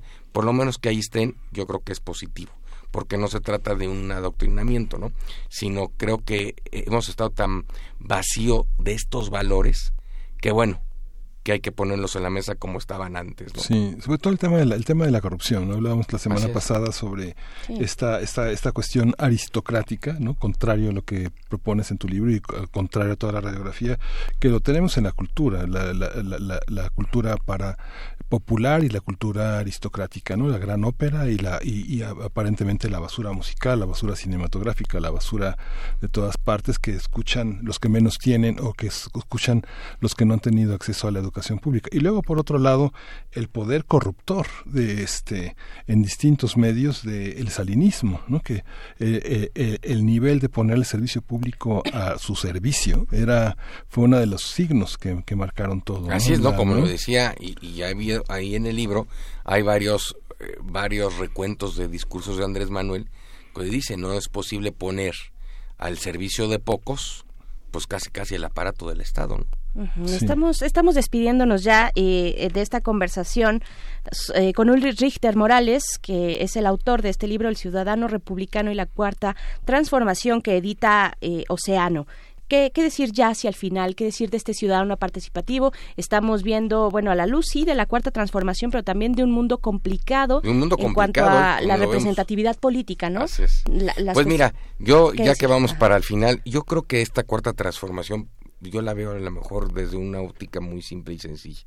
Es convertir en ciudadanos participativos, en ciudadanos honestos y en ciudadanos críticos y activos a, a- a nuestra población. ¿Le gusta la crítica al presidente? Pues mira, yo creo que al presidente a veces no le gusta la crítica, pero es parte de, del republicanismo, ¿no? De, de tener un... Por eso yo digo que, que a México le conviene el régimen republicano, porque a muchos no, no le, muchas cosas no le va a gustar del régimen republicano el propio presidente, pero por el bien de México vale la pena. Muy bien, muy bien. Tiene Pues, la piel muy sensible ya el presidente. Tiene la piel ¿no? delgadita. Sí, porque lo, han- lo, han- lo han aguijoneado. 18 pero años, imagínate. 18 No hubo- años no sin uno tregua, que- ¿no? O sea, Así es, así es. sin tregua. Y ahí Sí. está, y se ha mantenido. Y, Y es se muy ha curioso. ¿no? Y es muy curioso cómo este discurso sigue siendo el mismo. de- del inicio, de estas primeras entrevistas, este, Sí. este entrevistador, periodista eh, del, del Cono Sur, no recuerdo si chileno o argentino, que le hizo en sus primeros años eh, de político ya un poquito más, más nacional, de, de, de, este, pues más de, de presencia nacional, y sigue- seguía diciendo Andrés Manuel López Obrador las mismas frases. Por el bien de todos, primero los pobres. O sea, más de 20 años viene Sí, sí, diciendo este discurso. Por eso es lo que te digo, y para no. mí ese es el bien común. Y Va dice- derecho y no se quita, ¿no? Sí, y es que dicen que es el presidente de la eterna campaña, pero es que es- es la manera en que se comunica sin medios. Hay una parte en la que la derecha se comunica a través de las misas. Entonces, y del rosario. Entonces, bueno, hay una... Y a un- través de medios, Y ¿eh? a través de medios. y a través de medios. claro. Por Por eso eso es digo que bueno. este señor ha luchado contra todos. Seguirá siendo presidente de haciendo campaña, porque pues es... Por el bien de México, Sí, por ¿no? el bien de México. Por el bien de todos. Pues muchas Pues gracias. muchas a gracias. ustedes, Sí, ¿eh? Ulrich Muchas Richter gracias. Morales, aquí está pues este libro para quienes lo quieran a- adquirir. ¿Dónde te seguimos en redes? Eh, ¿Dónde podemos en Twitter y en Facebook, Ulrich Richter M. Perfecto. Arroba, y así está igual en Facebook. Pues Gracias, gracias, a ustedes por el Gracias, espacio qué buen y a todo tu auditorio. Muchas gracias. Muchísimas gracias. Vamos con algo de música. Este es de The Clash. Remote Control es la canción y volvemos a primer movimiento.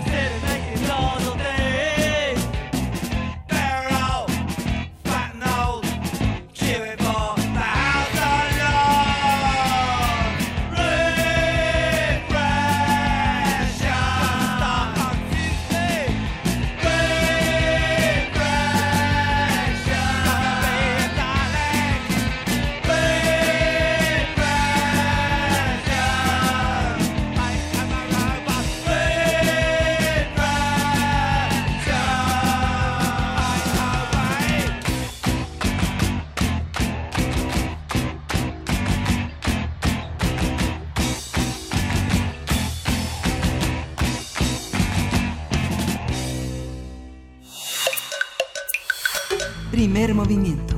Hacemos comunidad. Biosfera en equilibrio. Y como cada lunes ya se encuentra en la línea de primer movimiento la doctora Clementina Equigua, titular de esta sección Biosfera en Equilibrio. Muy buenos días, doctora eh, Clementina. Buenos días, Berenice.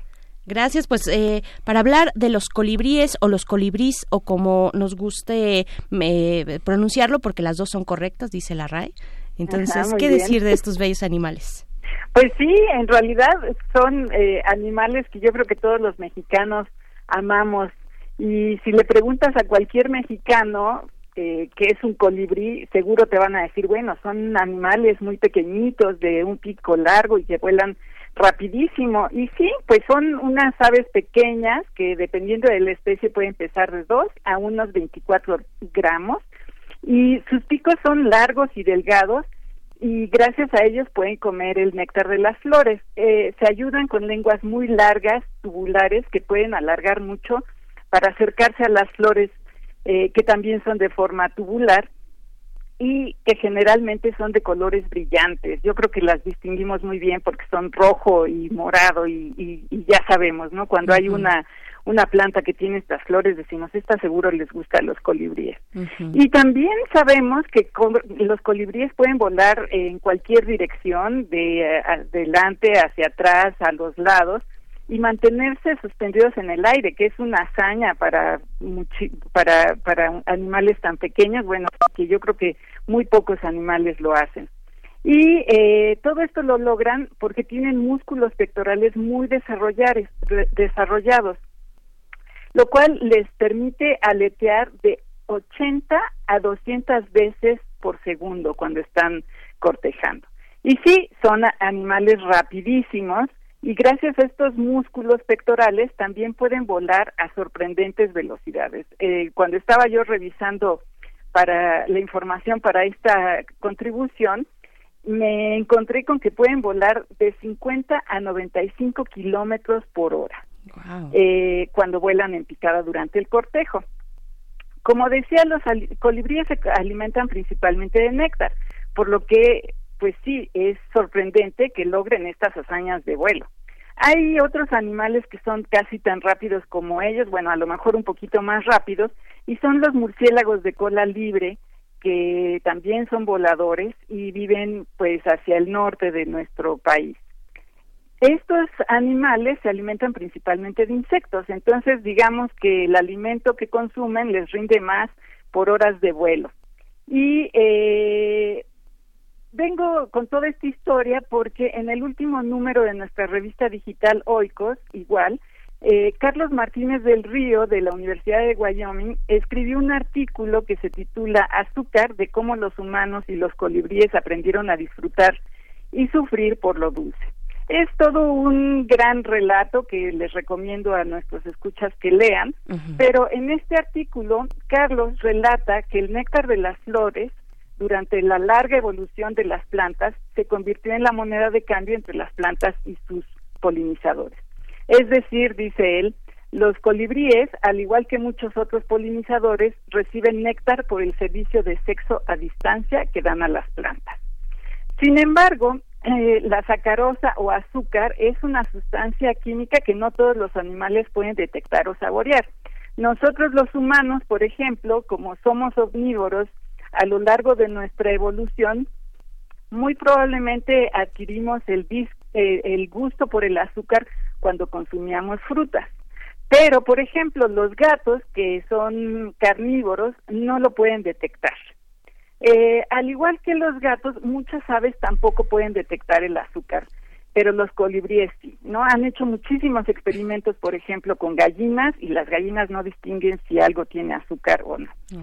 En este artículo, Carlos nos explica que los colibríes reinventaron el gen receptor de lo dulce.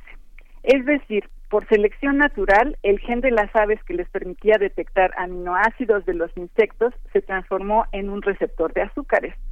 Por eso eh, lo pueden percibir en concentraciones bajísimas.